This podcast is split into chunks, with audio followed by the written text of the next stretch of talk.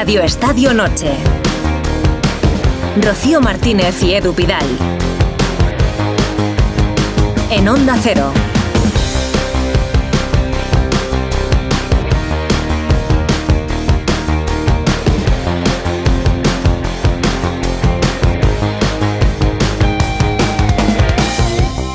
Hola. Muy buenas noches. Hola, Oye, Rocío. ¿Tú no tienes la sensación de que estamos contando cosas históricas? ¿En deportes? Desde que hemos llegado aquí, no Ah, hacemos sí, más que contar sí. cosas históricas. Pues es que lo de hoy casi casi, ¿eh? Pues eh, ha sido algo inédito. Es algo que por lo menos no habíamos visto nunca. en los últimos años. Y tal y como está la cosa de tensa últimamente con los árbitros. Así que felicidades a los señores entrenadores eh, por esta iniciativa que han tenido. Y primero se han reunido ellos. Lo del tema de los impagos de los finiquitos no le gusta nada. Y luego han invitado a unirse a los árbitros y han estado casi todos, eh, casi todos los entrenadores. Mira, pues por ejemplo, los, de los cuatro de arriba. Estaba Michel, Ancelotti, Xavi, Simeone. Entre las ausencias más destacadas, Pellegrini, y Manol o Benítez. Algunos que igual le venía mal, claro, pues día de entrenamientos y así. Ha ido Mose también, Mose Tomé también. Ancelotti no ha salido muy contento, aunque Ancelotti que tenía entrenamiento, ha dicho, nos ha quedado la reunión luego con los árbitros. Pues se ha debido perder una charla muy interesante y parece que constructiva. Por las conclusiones podemos deducir que estos dos colectivos necesitaban limar asperezas. Porque el mensaje ha sido claro, necesitan más comunicación y más empatía. Pero no te hagas ilusiones de lo de las manos y eso, los fueras de juego, no se ha hablado.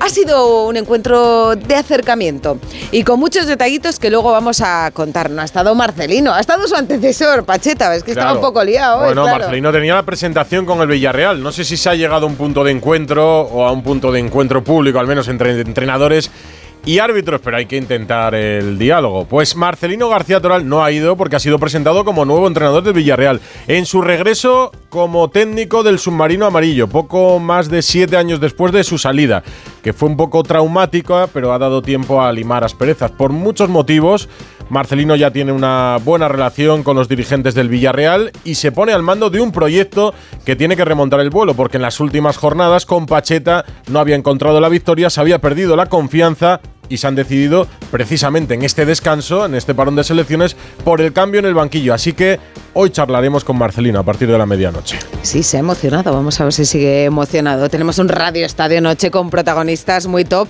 porque enseguida charlamos con un hombre que no deja indiferente a nadie, Enrique Cerezo. El presidente del Atlético de Madrid. ¿Por qué te ríes? No, porque Simeone se ríe siempre con Cerezo. Dice que es el único que le saca una sonrisa en el túnel de Oye, vestuarios. a ver si nos hace reír a nosotros también. Yo creo que Cerezo nos hará reír y nos hará disfrutar. Es un buen conversador también, Cerezo, Enrique Cerezo, el presidente del Atlético de Madrid, que verá seguro mañana la selección española, que ya está en Chipre. Ha volado antes porque es un viaje largo, más de cuatro horas de avión, a pesar de haberlo hecho en un vuelo charter directo hacia la Arnaca, donde va a jugar el jueves la selección de Luis de la Fuente, que tampoco ha podido estar en la reunión. Y hoy vamos a recordar, después de hablar con Marcelino, a un grupo de jugadores que marcó a toda una generación y a toda una década. Hace 40 años que Julio César Iglesias publicó en el país un artículo llamado Amancio y la Quinta del Buitre. Cinco futbolistas que coincidieron en el Castilla y que después jugaron en Primera División y que fueron estrellas de nuestro fútbol durante muchos años. Butragueño, Michel, Martín Vázquez, Pardeza ¿Y Sanchís? y Manolo Sánchez, el central que acabó levantando una Copa de Europa. Casi no te acuerdas. No, sí, hombre, sí. Yo creo que fue el único que levantó la Copa de Europa de los cinco. Sí, Sí. eso Como sí. para olvidarlo. Eso sí. Yo creo que ha sido igual el artículo más famoso de la historia del fútbol. Yo creo que el más influyente. El más influyente, ¿no? Eso Fíjate seguro. que 40 años después seguimos hablando de él. Y mañana tenemos sorteo de Copa. Y en esos bombos de la ilusión, pues no va a estar en Zaragoza. La Cheneta de tercera ref ha dado la sorpresa, vamos, un sorpresón. Un equipo de la quinta categoría de nuestro fútbol se ha cargado a uno de la segunda, al Zaragoza, y remontando, ¿eh? Lo- 2-1. a- Dice Ana Rodríguez que siempre es que está pendiente del Zaragoza, que ha sido un partido vergonzoso para el Zaragoza. El año pasado ya cayó con un equipo de categoría inferior y este año lo ha vuelto a hacer además en primera ronda el Zaragoza. Y una conexión con Turín, en Italia se está disputando la Copa de Maestros entre las ocho mejores raquetas del ranking de la ATP. Ayer perdió Alcaraz, mañana juega frente a Rublev y hoy está en marcha el partido de Djokovic ante Sinner. Rafa Plaza, Italia, muy buenas. ¿Qué tal? Buenas noches, Edu Rocío. Sí, está jugando Novak Djokovic su segundo partido después de ganar el primer día a Holger Rune y lo está pasando mal de nuevo. Ahora mismo, bueno, está con el agua al cuello, ha ganado el segundo set, uno para Sinner el primero, el segundo para Djokovic y estamos en el tercero, 2-2, todo empatado, rozando las tres horas de partido. ¿Y sus raquetas cómo están? ¿Están intactas o De ha roto sí, alguna como el otro día? Peleilla con el, la juez árbitro, pero de momento con las raquetas hoy no lo ha pagado. Vamos a ver si, si termina el partido. Si hace Decía las ocho mejores, alguna con sustitución, porque por ejemplo eh, ha sido baja Sisipas. No, hombre, ha sido baja, ¿no? Pues es que estaba lesionado, ¿no? Se, Bueno, había, pues- re- se había retirado de dos entrenamientos previos. Y va y juega y, hombre, pues, pues debía, igual debía haber dejado el sitio a otro, ¿no? se podría haber borrado antes Claro. y le hubiera dado una oportunidad de clasificación, ¿o no, Rafa? Tienen que estar contentos, sustituto. sobre todo los que han pagado la entrada Claro. hoy para ver tres juegos y luego ver una exhibición. Sí, la verdad que tiene. Yo me pongo en la piel que ha pagado 150 euros para venir al Palpituro y, y se ha encontrado con esto. Pero bueno, se había retirado dos entrenamientos los días previos. Lo raro es que haya saltado a la pista el otro día y, y hoy. Luego nos cuentas el final del partido de Djokovic en directo desde Italia, Rafa Plaza, sobre tenis, Cerezo, Marcelino, la quinta del buitre, la selección española de De La Fuente, los árbitros, lo que quieran. Mensajes en el 608-038-447 y en arroba Radio Estadio N. Rocío Martínez y Edu Pidal. Radio Estadio Noche. Pues muchas felicidades a Matías Prats, que es su cumpleaños ¿Ah, sí? hoy, ¿eh? y que, mira, nos presenta. Vaya cada mes de noviembre, que Bustillo, Matías Prats, lo mejor de nuestro periodismo. Lo mejor de lo mejor. No sé si es mejor periodista o persona, Matías Prats. Fíjate lo que te digo. También es buena gente, ¿eh? buenos profesionales y buenas personas los que tenemos por aquí hoy. Santiago Segurola, buenas noches. Buenas noches. Hola Santi. Ricardo Sierra. Hola, ¿qué Buenas. tal? Buenas noches. Hoy el, el programa tiene que durar cuatro horas por lo menos, ¿no? Eh, Sí, sí, sí, Como sí. poco. Así Te que digo. vamos, vamos aquí, ahí, vamos con la guadaña, ¿eh? Como se enrolle, ya sabéis. Y claro, están aquí nuestros hombres del Atleti porque tenemos al Presi, así que tenemos a Hugo Condés. ¿Qué tal? Buenas noches. Los de diciembre tampoco vamos mal, ¿eh? No solo los de noviembre, digo. Ah, no, y los de julio. Vale, vale. Bueno, soy de verano. Cada uno rema su. Yo soy de verano, soy el que me ahorraba los cumpleaños en el colegio. ¿Sabes? No llevaba pasteles nunca, ni a los entrenamientos de no, fútbol, no, estaba de vacaciones. Yo los llevaba en junio, el último día de cole. El día Santana, si no fui el mejor regalo de santo para mi madre. ¿Qué más se Era puede pedir? un trauma. Pues yo el Y- día después de los Santos Inocentes. o sea, Bueno, pues nada, un- unos dulcecitos aquí en diciembre. ¿Qué día es, Hugo? 29. Pues el 29. Uy, El el 29 29. más el Espera, Ah, claro, ¿ves? Yo también, me Puedes libraba de mandar. los- yo también me libraba del colegio. Y Jano Mori, que está aquí. Hola, buenas noches. A mí no me gusta como a ti noviembre. ¿eh? No te gusta noviembre. Felicito, a mis compañeros por su cumpleaños, pero es que noviembre me- no me gusta. Por eso yo me he puesto bien de brilli brilli, pues porque es que este mes es como que se apaga la luz y yo digo, pues un poco de luz, vamos a iluminar la noche. Bueno, nos la, nos la va a Qué bien iluminar. rodeados estamos hoy con Segurola, Ricardo Sierra, Hugo, con Jano. ¿Cuándo conociste al presidente del Atlético de Madrid, Jano? ¿Lo recuerdas? Pues Tuvo que ser hace tiempo Era, ya. vice- era vicepresidente, lleva de presidente 20 años. Pues hará 30 por lo menos, sí. Seguro. 30 años. Sí. ¿Ha cambiado mucho? No, que va. ¿Sigue siendo el mismo? Sí, ¿Sí? sí. Igual que el primer día. ¿Os trataba mejor de vicepresidente que de presidente? A los periodistas que seguís el Atleti de No, cerca. no, no, es, un- es una persona muy cercana y, y además yo creo que en su forma de ser y de relacionarse con la gente siempre ha sido muy de, de- de primera vista, de... Es verdad que el periodismo ha cambiado mucho, pero Enrique Cerezo, desde que yo le conozco, bueno, Jano le conoce más, pero no ha cambiado nada. Y, y es de los cercanos, de los que habla con los periodistas, de los que. Campechano, Sí, sí, ¿no? de los que te Campechano, ve, de los que te dice. saluda, habla contigo. En, sí, en sí, todos los partidos de Europa, cuando viaja fuera, siempre tienes el día de partido, sabes que siempre Canutazo tienes en el hotel del. Atlético de Madrid Oye, el canutazo con el presidente, ahí lo, lo tienen todos los periodistas, todos los que, todas las Sí. radios, todas las televisiones que viajamos, sabes que a mediodía, antes de la comida de directivas, ahí está Enrique Cerezo y siempre contestando a todas las preguntas. No, no. Pero no estáis hablando bien de él porque sabéis que os está oyendo ya, ¿no? No, sí, No. sí. no, no sé- Yo, creo- no yo creo que ya nos conoce. ¿eh? Y nosotros también nos yo creo conoce. que yo, ah, pues yo habré coincidido 100 veces con él y siempre me dice, ¿qué pasa, chaval? Yo creo que nunca se ha llegado a aprender mi nombre. Esto no es nada. Si hubiera estado Roberto Gómez aquí. Hombre, con Roberto sería otra cosa. Palabras mayores. Presidente del Atlético de Madrid, Enrique Cerezo, buenas Hola. noches. Buenas noches, buenas noches. Lo de chaval a Edu ya no le pega, ¿eh? Ya no le pega. Sí, sí, sí, sigo Bueno, pero oye, ten en cuenta de que la vida pasa y todo pasa y mejor es que te digan lo que te decían al principio, chaval o lo que fuera, ¿me entiendes? Que siempre se dice con cariño y sobre todo con alegría. Con Eso cariño es. siempre. Es un buen momento para el Atlético de Madrid, presidente, ¿no? Es un momento muy bueno, fantástico. Yo diría que uno de los mejores momentos que estamos viviendo, ¿no? Y sobre todo al comienzo prácticamente de una temporada. Que tú sabes que al principio de la temporada pues siempre suele haber algún pequeño problema de lesiones, de eh, juego, de todo, ¿no? Pero bueno, ahora estamos muy bien y la verdad que, que creo que es para estar contentos. El Atleti ha enderezado el rumbo en Europa con la última victoria, está peleando la liga, ha renovado a Simeone, el equipo funciona, la gente se divierte. Eh, si lo hemos llamado otro día, seguramente dice Jano que el mensaje suyo siempre es positivo, pero ahora es más fácil hablar o no. Bueno, pero ten en cuenta de que en, en tantos años en un club que yo llevo por el camino de los 36, entre vicepresidente y presidente, pues yo creo que todas estas cosas pues pasan, ¿me entiendes? Hay momentos buenos, momentos muy malos, momentos demasiado buenos, pero bueno, a todo hay que acostumbrarse, ¿no? Eh, Ten en cuenta que en estos años hemos vivido de todo, hemos vivido prácticamente descensos, ascensos, finales, todo. Pero en fin, todo la verdad es que con buen con buena fe y sobre todo eh, con alegría dentro de las posibilidades de cada uno. Pero claro, cuando el momento es bueno, eh, las expectativas también suben y no, no vale lo del partido a partido, ¿eh? eso, eso se lo dejamos al cholo. Bueno, yo creo que, que realmente cuando tienes un técnico que está preparado para, para poder mantener un equipo en una línea muy buena y tienes una plantilla que realmente eh, sabes que puede funcionar y que da mucho mucho que sí, pues yo creo que todo eso es fantástico, ¿no? Simeone el otro día en esa conversación con Miguel Ángel Gil, eh, que me pareció maravillosa en la página web del, Real- del Atlético de Madrid. La No, conversación. no lo he o visto sea, todavía, no. La- estaba yo al lado cuando lo grabaron, pero la verdad que estaba haciendo yo otras cosas y no tenía, no lo he visto todavía. Pues ¿En serio? No, no lo he visto ¿No? todavía, pero pues ten, ten en cuenta se la que lo- recomiendo. Sí, hay un momento, hay un momento donde, lo- donde habla muy bien de... No, pero se la recomiendo en general la idea y el resultado final de la conversación. Me parece que normalmente se hacen productos muy cerrados cuando se trata la comunicación interna. Aquí la conversación yo creo que es sincera y da para titulares. El otro día decía Simeone. Vamos a contarle, vamos a contarle Claro. lo que ha dicho de él, claro. de- para decía que a los demás, a los demás, a la gente que no responde a nadie en los días de partido. Se mete Dice, como en un túnel. El día del partido solo Cerezo me hace reír, me saca esa tensión.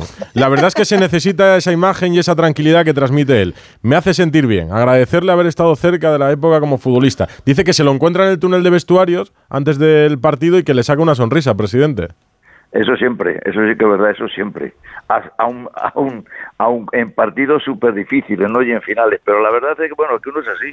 La verdad que yo creo que también antes del partido hay que evadirse un poquito de las circunstancias para poder estar más o menos con la cabeza fresca, ¿no? Pero bueno, la verdad es que hace tantos años que ya conozco a, a Simeone, tú ten en cuenta que Simeone, eh, yo era vicepresidente cuando vino del Sevilla por primera vez. Luego ya de presidente vino por segunda vez como jugador que vino de la Lazio. Mm. Y ya tercera ocasión como presidente y entrenador. O sea que te quiero decir que son, si sumas todos estos años, son muchísimos, ¿eh? son casi 20 años. ¿eh? Ya, pero da igual. Eh, Simeone antes de un partido da miedo, ¿eh? Eh, Sí, yo no la- me acercaría la- a él. La verdad es que cuando yo le veo en el túnel de vestuario, la verdad es que parece que está, que está un poco como mirando al infinito. Pero bueno, la verdad es que siempre se le saca una sonrisa, siempre se le dice algo y sobre todo eh, hay tres o cuatro o cinco minutos que se distrae un poquito antes de entrar a hablar con los jugadores y preparar el partido. ¿Y después de los partidos suelo hablar con él? Sí, sí, todo, siempre, Sí, toda la pa- vida. pase lo que pase. Pase lo que pase. ¿Y cómo mantiene el sentido del humor, sobre todo en los malos momentos? ¿O se lo guarda? No, no, el sentido del humor es lo mejor. En los malos momentos es lo mejor tener sentido del humor. Porque por lo menos, por lo menos te ríes. Pero usted sufrirá con el fútbol. Indiscutiblemente que sufre con el fútbol, pero que te quiero decir que tú sabes eso, que las penas con pan son menos. Ya, ¿sufre más con el cine o con el fútbol? Hombre, con el cine, eh, la verdad, bueno, se sufre más con el fútbol. Con el cine ten en cuenta una cosa, que estrenas el viernes y ya el lunes sufres dos días. El lunes ya sabes si la película va bien o va mal. En el fútbol te examinas todas las semanas. Pero ¿y cómo se hace eso de, de una relación que va a llegar a los 15 años? Pues mira, pues se hace de una manera, primero porque las cosas eh, van muy bien o ha sabido hacerlas muy bien. Eh, yo creo que realmente estas relaciones se forjan. Mira tú, Ferguson con el United, que ha estado veintitantos años, 21 años ha estado, ¿no? 27 me parece. Sí. Y yo creo, y yo creo, fíjate, 27 años, es también pues una burrada de Claro, tiempo, ahora ¿no? se lo digo, lo digo de memoria. Creo que sí. ¿eh? 27. De mm, 1986, 87 a 2012, me Sí, parece. es que lo comparaba yo el otro día con Simeone, puede ser, sí. Pues fíjate, eh, Diego va sobre ese camino, cosa que es importante. Y ya te digo, mira, eh, primeramente porque las cosas han ido muy bien. La verdad que desde que él está aquí hemos estado siempre en la Champions. La verdad es que hemos estado en finales de la Copa de Europa, que ya es una cosa importante. Eh, hemos ganado una Copa del Rey, dos ligas. Que ganar dos ligas es muy difícil de- en estos últimos ocho años. ¿eh? Sí. es que solamente las ha ganado el Madrid y el Barcelona con nosotros. ¿Disfrutó la, más la liga del 96 o la del 2014? Yo la liga O la fue mejor la del 2014, sí. Sí. Sí, la del 2014. ¿Y más la del 14 que la de la pandemia? Barcelona, ¿no? Sí, más, más la de Barcelona que la de la pandemia. Pues mira, yo creo que sí, porque el, el final fue muy emocionante en las dos. Mm. Pero la verdad que el último partido que íbamos a jugar a Barcelona, que eh, fuimos allí y solamente necesitábamos empatar y ganar y, y al final te marcan un gol nada más entrar y ves que, que, que, que no, que pasa el tiempo y llega el cabezazo de Godín, que era el empate y sales campeón de liga en un estadio como el Nou Camp con todo lleno de, barcelonistas, de gente de su equipo y al final del partido todo el mundo te aplaude como si hubiera sido el vencedor el Barcelona, pues yo creo que es una cosa para mí inolvidable. Pero porque yo creo que les veían todavía eh, candidatos. eh, lo veían como algo extraordinario ganar aquella liga. Ahora, como ganen una liga en el Camp Nou, ya le digo yo que no le aplauden como ese día. Bueno, eso no lo sé, pero lo que sí que te digo que ya el año anterior les habíamos eliminado, me parece, de la Champions, Sí. allí en Barcelona. Sí. Habíamos eliminado al Bayern, o sea que te quiero decir que ya ya no nos veían tan tan buenecitos, ¿eh? o sea, ya nos veían como un equipo con posibilidades, lo cual es claro, el Barcelona en aquella época con Messi, con eh, no me acuerdo cómo se llamaba este hombre sudamericano que metió gol, que Alexis, Alexis. Con Alexis Alexis, Sánchez. Con, con todo el equipazo que tenían en su casa, que ganarnos teóricamente era también, teóricamente, entre comillas, fácil, ¿no? Jugaban en casa, último partido, eh, si ganaban eran campeones. Pues fíjate, eh, conseguimos empatar el partido y lo que es la vida, pues todo el público aplaudiéndonos, aplaudiendo al equipo, vamos. Ha repasado el, el palmarés de- del Cholo en estos años en el Atlético de Madrid. El otro día decía Miguel Ángel eh, Gilmarín que bueno que ha cambiado que ha cambiado la historia, ¿no? Pero Simeone también ha tenido la etiqueta esa durante muchos años de ser el entrenador mejor pagado. Eh, aunque yo que conozco a muchos atléticos dicen barato es, barato es. Hombre, mira, yo te digo una cosa. A mí lo que más, el, el- único pero que yo pongo a la renovación por parte de la prensa y de los medios de comunicación que ha habido con el tema de la relación de Simeone, han dicho que si se había bajado el sueldo, que se había rebajado su ficha, que se habían hecho una serie de cosas. Y eso, la verdad, y te lo digo con el corazón en la mano, me parece feo, porque a nosotros el resultado que nos ha dado deportivo y personal y social a Simeone es muchísimo más que de lo que ha ganado. Muchísimo más. Cualquier persona, cualquier equipo hubiera dado más dinero de lo que puede haber cobrado Simeone en todo este Atlético de Madrid con haber tenido un Simeone que le hubiera dado los triunfos que realmente Simeone nos ha dado a nosotros. Las tardes de alegría, la afición como está con él, fin, todo. ¿Usted pensó que usted pensó cuando Simeone llegó en, en aquella Navidad de, de 2011, enero de 2012, eh, que iba a aguantar tanto tiempo? No, vamos a ver, no, no es que no lo pensase, es que, mm, bueno, ni, ni se me ocurría pensar, ¿me entiendes?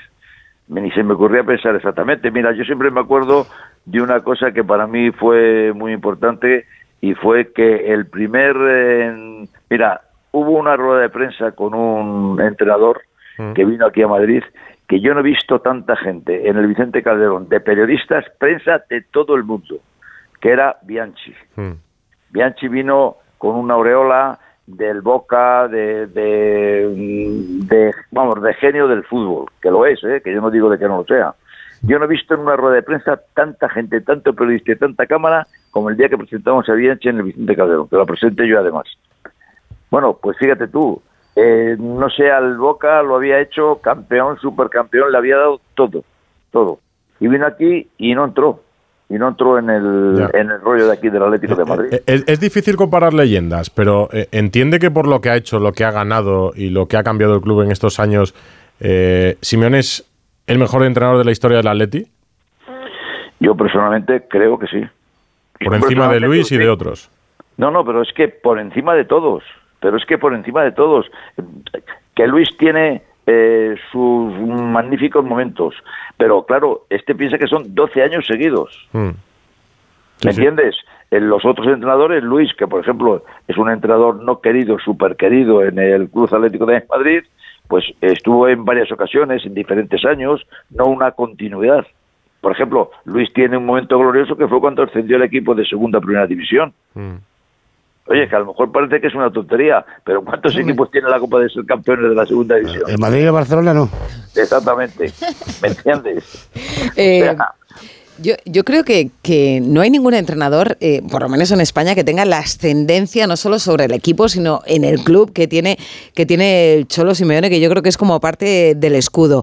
Pero hay miedo a, a- ya sé que igual esto, hablarlo en la semana de la, la renovación, pero hay miedo a, a la era post-Simeone, precisamente por esa importancia que tiene él en, en el equipo y en el club.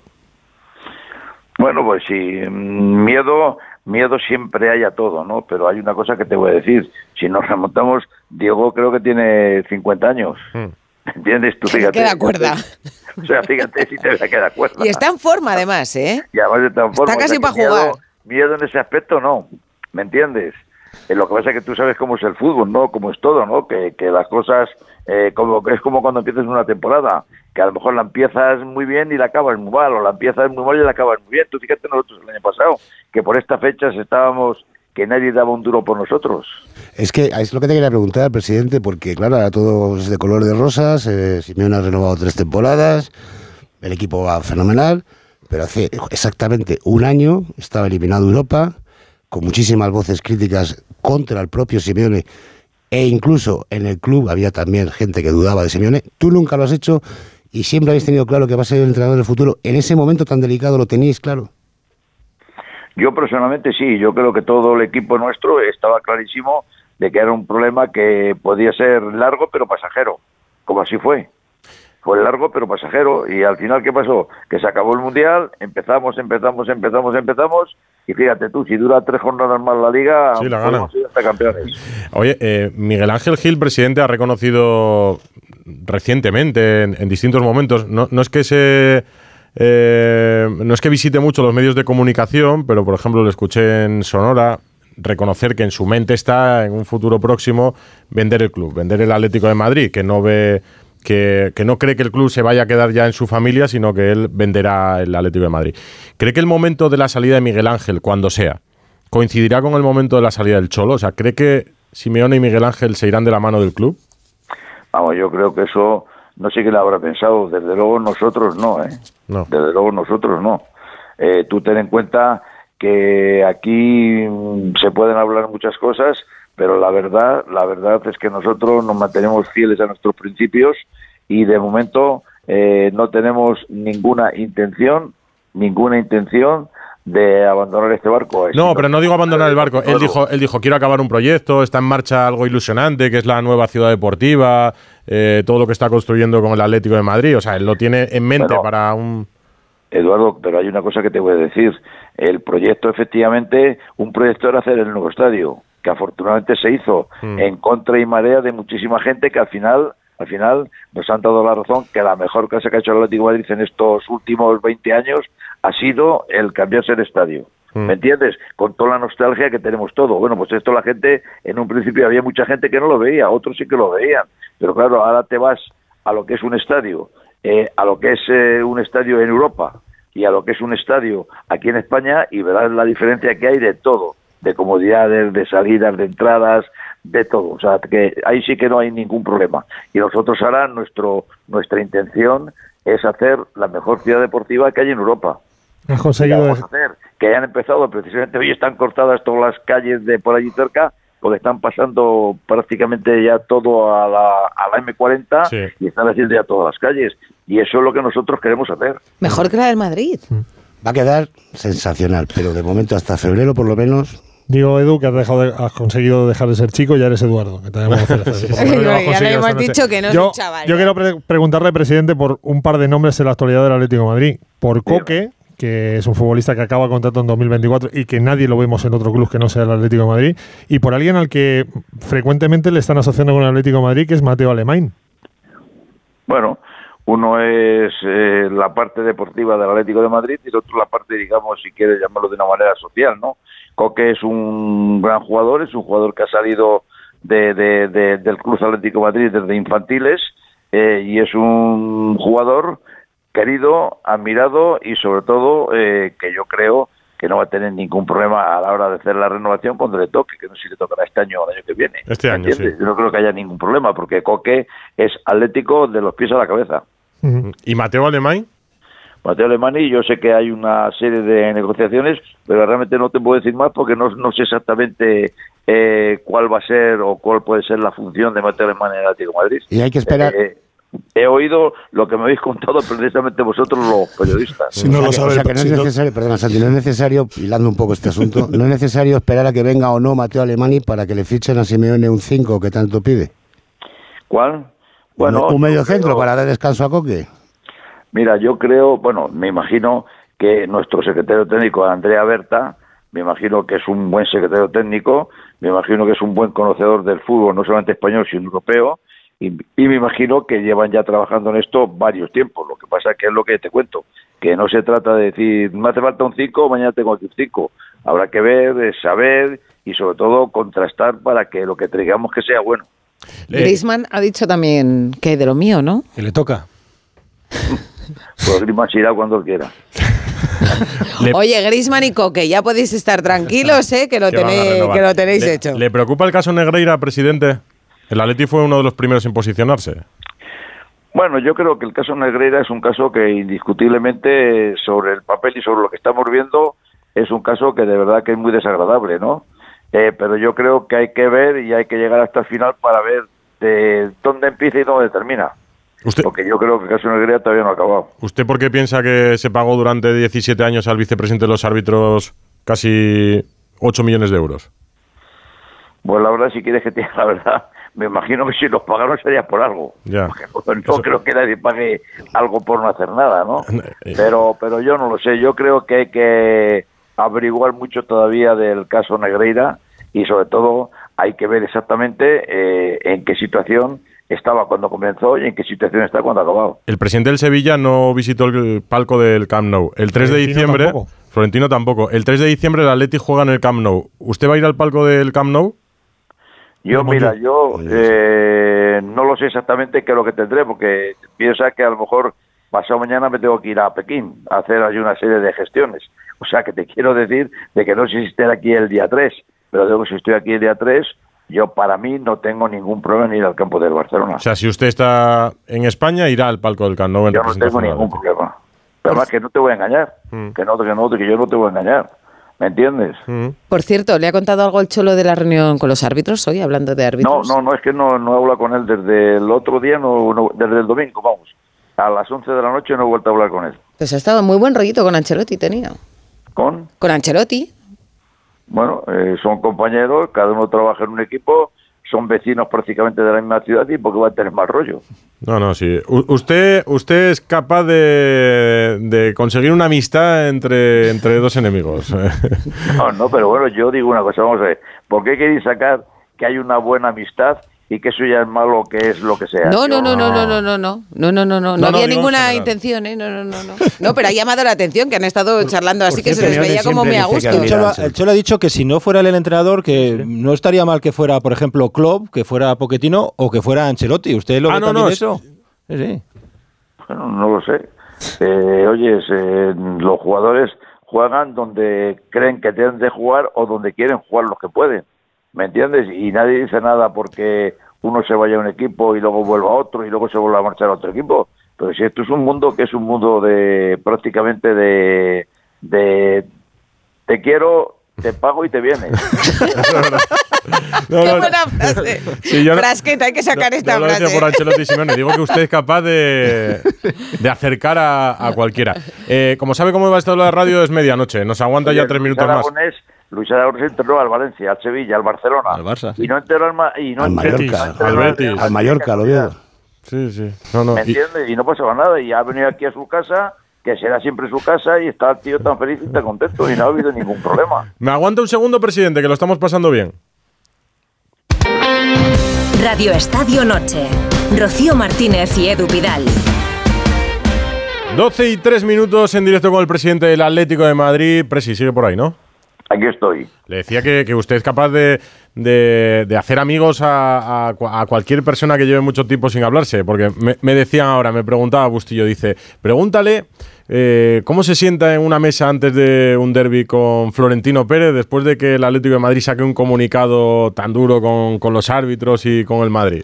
Dice, pues porque el presidente Cerezo es capaz de, de- de sentarse dos horas en una mesa y seguramente no sacar ni el tema. ¿Es así? No, bueno, yo siempre que tenemos las comidas antes del partido, la verdad es que la relación con todos los directivos del equipo contrario, llámese Madrid, Barcelona, Valencia, Sevilla, es pasarnos una comida amena, divertida y hablando de cosas que normalmente si no hay ninguna cosa que comentar, pues eh, para pasar el rato y pasarlo bien. Es decir, de la Superliga no hablan, por ejemplo. No, de la Superliga no hablo. Yo ya sabéis que siempre he sido y digo que la Superliga, si no se ha hecho, se hará. O sea, que te quiero decir de que de que no hay una manera. Todo el mundo sabe por qué no se fragó la Superliga.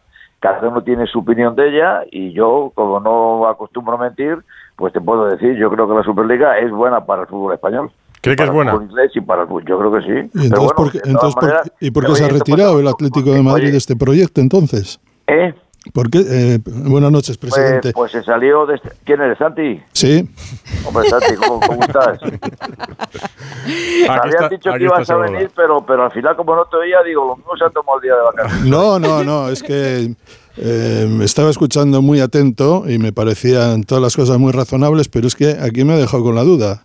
De, No, pues mira, no, no tengas duda. Y sabes lo que te digo, para que no la tengas, lo mejor es que no continuemos hablando de ello. Ah, bueno, porque cre- creo, creo que hasta el Atlético de Madrid tuvo que pagar una multa, ¿no? No, no, bueno, no, no sé si se pagó una multa, había unos contratos, había unas cosas hechas, pero indiscutiblemente, ¿sabes quién ha ganado con esto? Con que no haya Superliga en, No. en Europa. Pues mira, han ganado los ingleses.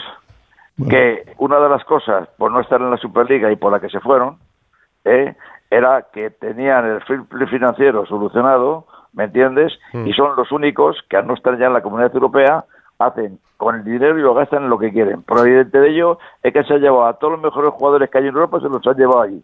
Pero a entonces, Inglaterra. pero entonces, ¿por qué el Atlético de Madrid no quiere seguir con la Superliga? Bueno, pues que había un tema muy importante que era que nosotros teníamos un problema que si nosotros no jugábamos en la UEFA y en aquel momento la UEFA estaba dispuesta a sancionarnos, pues entonces no decidimos arriesgar a que la, eh, que la UEFA o cualquier organismo europeo que nos pudiera sancionar. Es decir, fueron pragmáticos. Y aparte de eso, que al no jugar ya los ingleses, ya realmente ya no había ninguna ninguna solución para poder para poder continuar, porque había seis equipos ingleses, por si no lo sabíais. Y, pues, y no, metieron ocho, no metieron ocho o nueve por casualidad, porque Bueno, pero, pero que lo que te quiero decir, tú fíjate una cosa, ¿quién se está llevando de toda Europa a los mejores jugadores que hay en cada país? Pues se los lleva donde acuden los fondos de inversión y los Emiratos y la y Qatar. No, pero en este caso resulta que es Inglaterra. ¿Tú conoces algún algún propietario inglés de algún equipo de primera o de segunda división in- eh, inglesa? Yo no lo conozco. no, solo hay uno en el Tottenham, pero El eh, pero en pues cualquier fíjate. pero en cualquier caso lo que pasó en el fútbol inglés, entre otras cosas, es que los eh, dirigentes, los fondos de inversión querían estar en la Superliga, pero los aficionados, los aficionados no, el gobierno tampoco. Y finalmente yo vi pedir perdón a todos y cada uno de los presidentes, muchos de ellos, casi todos eran norteamericanos o cataríes o de donde fuera, y pidieron perdón porque no en dos días, ¿eh? además fue radical. Hasta luego. ¿Usted cree que va a haber la Superliga como presidente del Atlético de Madrid entonces? Yo creo que en un futuro, yo creo que es lo que se va a llevar. ¿eh? Que lo organice la UEFA, que será lo normal, porque además es un- un- una de las cosas que, no, que nunca se han dicho y que yo sí que lo sabía, es que la logística de la Superliga que se iba a montar en aquel momento, las- la logística, teóricamente la única que lo podía llevar era la UEFA. Mm. La única. Porque no había eh, posibilidades de que en este espacio de tiempo que se pudiera hacer. Pero bueno, eso Hugo. ya es eso ya es pasado y dentro de poco o cuando sea, pues tendremos otra vez que volver a hablar de la Superliga, me imagino. La verdad que nos ha dejado patidifusos. ¿eh? Presidente, le, han contado antes, le ha preguntado antes Edu si eh, Simeone era el mejor entrenador de la, de la historia del Atlético de Madrid. Ha hecho usted que cree que sí. Eh, hay un debate ahora sobre si Antoine Griezmann, al que además sé que le tiene usted mucho cariño, eh, es el mejor jugador de la historia del Atlético de Madrid. Usted que ha visto tantos y que ha tenido tantos, tanto co- como, vicepresidente como como presidente, incluso como aficionado, pues ha visto a los Gárate, ha visto a los Luis Aragonés, a los Adelardo, etcétera, etcétera. Luego ha tenido a los Futre, a los eh, Agüero, a los Falcao, etcétera, etcétera. ¿Usted cree que es el, es el jugador más importante de la historia del Atlético de Madrid? Mira, esa, esa pregunta eh, es lo mismo cuando me dicen cuál es la mejor película eh, que se ha hecho en la vida o que, o que yo he visto en mi vida. Una de Y las suyas. Que, que una, no, no, yo siempre digo lo mismo, que una es imposible decirlo porque te habrán gustado 100 películas, habrá habido 100 películas maravillosas, pero no una. Y esas de medianoche, presidente, esas, ¿Eh? esas películas de medianoche, que tantas Ah, bueno, alegrías nos han dado. Esas son que tantas alegrías han dado y que, oye, oye, y que lo bien que lo Esto ya pasamos. no se ¿eh? puede decir. que escogía dos rombos, ¿no? de noche para llegar a casa tarde ya, para verla bien tranquilo. Ah, no. Eh, Enrique, este año, aunque, aunque nadie en el club, y mucho menos Simeone al frente, van a decir nada y van a tirar las cámaras a vuelo, no van a salir del discurso del partido a partido como es habitual, pero sí que hay un run run, hay, se masculla en el ambiente que podría ser un año en el que el Atleti podría tocar un título, ¿eh? conseguir un título por la plantilla que tiene, por el equipo, por el entrenador y por lo bien gestionado que está. ¿Estás de acuerdo? Y, si- y si estás de acuerdo, y si lo notas, notas esas vibraciones, eh, a ver, tienes Liga, tienes Copa, tienes UEFA, te falta una nada más. La Champions. Bueno, yo creo de que, mira, todos los equipos yo creo que salen siempre a intentar ganar algo, ¿no? Todos, ¿eh? No digo uno, digo todos. Unos a intentar clasificarse lo mejor posible, otros a no pasar apuros en, en, en- en el descenso, otros a ganar el título de liga, a ganar todo, ¿no? Y a nosotros, pues igual, pues nos pasa igual, salimos siempre a intentar ganar algo. Hay veces que te salen las cosas bien y que las ganas, y hay otras veces que, te salen mal y que no las ganas. Pero, pero este año ves algo, ¿no? ¿sientes algo especial o no? Bueno, pues la verdad es que yo creo que tal y como está jugando el equipo ahora mismo, si no se tuerce y las cosas van, que nos respetan las lesiones, que no tenemos expulsados y que la cosa va como va, pues yo creo que tenemos posibilidades de poder conseguir algún título este año. A lo mejor ve una Champions del Atleti como presidente del Atleti. Mira, eso nunca lo dudes por una cosa que te voy a decir. Cuando salieron los tres puntos, ¿os acordáis que hace muchos años salieron Sí. los tres puntos? Mm. Fue el año que ganamos el doblete. Mm. Cuando hemos ganado aquí la última liga, que esto fue cuando la había liga público. no tenía público. Mm. O sea que ahora, ahora podemos que tenemos público y tres puntos, pues puedo ganar la Champions. O el año que viene con el nuevo formato. Presidente, hemos pasado. Eh, entendemos a Simeone, ¿verdad? Sí, claro, Que le haga reír hasta en los momentos de, No de me extraña. tensión. Muchas gracias, Enrique Cerezo, por Hemos- acompañarnos en este Radio Estadio Noche. Hemos pasado un buen bueno, rato. nada más, oye, Santi, bueno, para todos un fuerte abrazo, pero sobre todo para Santiago, que hacía muchísimo tiempo que no lo Sí, veía. está un poco, Pues- está un poco Pues- tapado. pues sigue en plena eh, forma, ¿eh, presidente? No, no, y le puede oír aquí en Radio Estadio Noche si viene mucho. Nos tenemos que ver y con Roberto, por supuesto, que es el Sí, hombre, hay que- hay que vernos, maestro hay de que vernos. ceremonias. Hay que vernos. ¿Tú fuiste becario de Roberto Gómez, Segurola? No, perdona, eh, creo que él podía haber sido becario de- mío. ¿eh? Presidente Enrique Cerezo, Un gracias y un abrazo. Muchas gracias, un abrazo. Hasta luego. Una charla Y- con Enrique Y Cerezo. esto no para, esto no para. Menudo titular nos ha dado. No, ¿eh? oye, ha estado Menudo muy bien el presidente del Atlético de. Madrid, Jano. Muy bien. Bien, muy tranquilo, muy sosegado y diciendo las cosas que piensa, como es Mm. él, sincero. Pues mira, como. Esto no para porque tenemos ya a Víctor Franz claro, Del presidente del Atlético de Madrid a Villarreal, donde hoy ha sido protagonista Marcelino García Toral, presentado como nuevo entrenador. Segunda etapa. Víctor Franch, hola. ¿Qué tal? ¿Qué tal, Edu? Buenas, buenas. noches. Sí, en un día, día muy intenso ¿eh? para Marcelino, al que no le gusta perder el tiempo, porque hoy ya ha debutado con una doble sesión de trabajo que creo que es toda una declaración de intenciones eh, con hechos, ¿no? De lo que va a ser el trabajo como punto de partida y entre medias con una presentación que ha levantado una expectación, yo diría sin precedentes en cuanto a un técnico en la historia del Villarreal, donde Sí, sí, sí, sí, un lleno hasta la bandera y además con mucha expectación en Villarreal. No ha eludido preguntas, aunque no ha querido profundizar en el análisis del equipo. Se ha mostrado humilde para reconocer su parte de culpa. Ha dicho que importante en los problemas que en su momento le llevaron a abandonar el club y se ha emocionado muchísimo al recordar su anterior etapa. Sabe que en Villarreal una y una ilusión tremenda puesta en él. Y me quedo hoy con una frase cuando ha dicho: Soy Marcelino García, no Salvador Milagros. O sea que viene con ganas de hacer bien las cosas, pero asegura que no hay una varita mágica que no sea el trabajo para revertir la situación. El, Entonces no le llamamos Salvador No. Milagros. Buenas noches, el- ¿no? el- el- el martes 31 de octubre hablamos con un entrenador en paro. El martes Y con ganas de entrenar. Y 14 con ganas de, entrenar. noviembre hablamos como entrenador de primera. Mister Marcelino García Toral, buenas noches. Hola. buenas noches. ¿Se lo, lo- lo imaginaba aquella noche que habló con nosotros hace nada, que, que podía estar No. otra vez de vuelta? No, no, no, no, me pasaba por la cabeza, la verdad. Y, y bueno, menos en el Villarreal, que, mm, que habíamos estado, que, que también pues eh, recientemente había cambiado de entrenador. Y, y bueno, mm, tengo bastante paciencia cuando no entreno, como os comenté en aquel momento, creo. Y, y tampoco ansiedad por, por trabajar. Las cosas aparecen surgen, eh, se analizan y luego, pues mira, como ha ocurrido en esta ocasión, a veces se llega al acuerdo para empezar un nuevo proyecto. ¿Y por, por qué se ha emocionado tanto Marcelino hoy? ¿O esperaba que, que- que sintiera, que tuviera esos sentimientos ahí a, a flor de piel? Bueno, a ver, creo que no fue por mm, un tema deportivo, simplemente que volver a Villarreal, donde estuve casi cuatro años, eh, me recordó momentos maravillosos que viví aquí, porque la verdad es que fueron muy exitosos desde, bueno, un inicio muy difícil, porque entrenador nuevo que dicen victoria segunda, segura, y yo llegué aquí al Villarreal. 5-0. Y el primer partido perdimos 5-0. Sí, lo recuerdo. Pero, eh, pero bueno, a partir de aquí sí que fueron tres años y medio maravillosos. Pero me emocioné porque mm, me vino a la mente dos personas que no están. Y, y que bueno, pues eh, por aquel entonces eh, sí que estaban, que eran... ¿Una llaneza? eh, una, una llaneza y otra mi padre. Eh, entonces, pues, pues bueno, vivir eh, o revivir eh, esas situaciones, yo que no soy muy, muy fuerte en este aspecto, pues me hizo emocionarme un poquito, sí.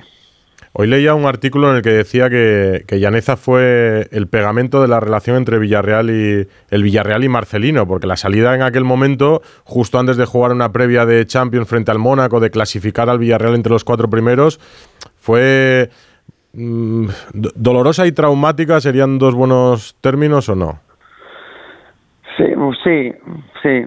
Yo creo que son dos adjetivos que se ajustan a, a los hechos que ocurrieron en aquel momento. ¿no? Eh, teníamos muchísima ilusión. eh, hubiera sido la primera vez que nos hubiera tocado jugar la Champions.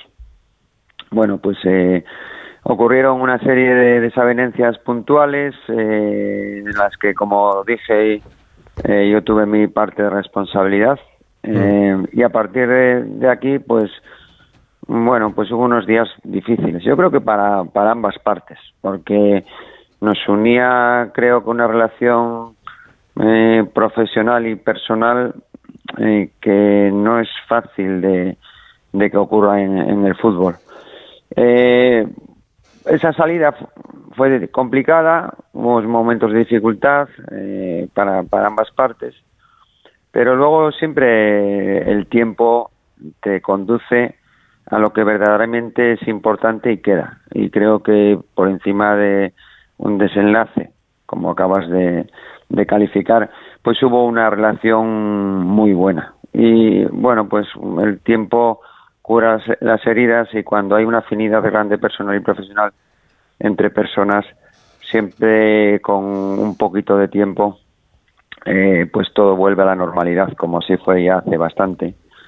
Y, y- la verdad es que yo, aparte de profesionalmente, hubo situaciones personales en, a nivel, eh, bueno, situaciones personales en las que el comportamiento que toda esta gente tuvo conmigo, pues no se me olvidará nunca, ¿no? Y bueno, al final eh, han coincidido nuestros caminos otra vez.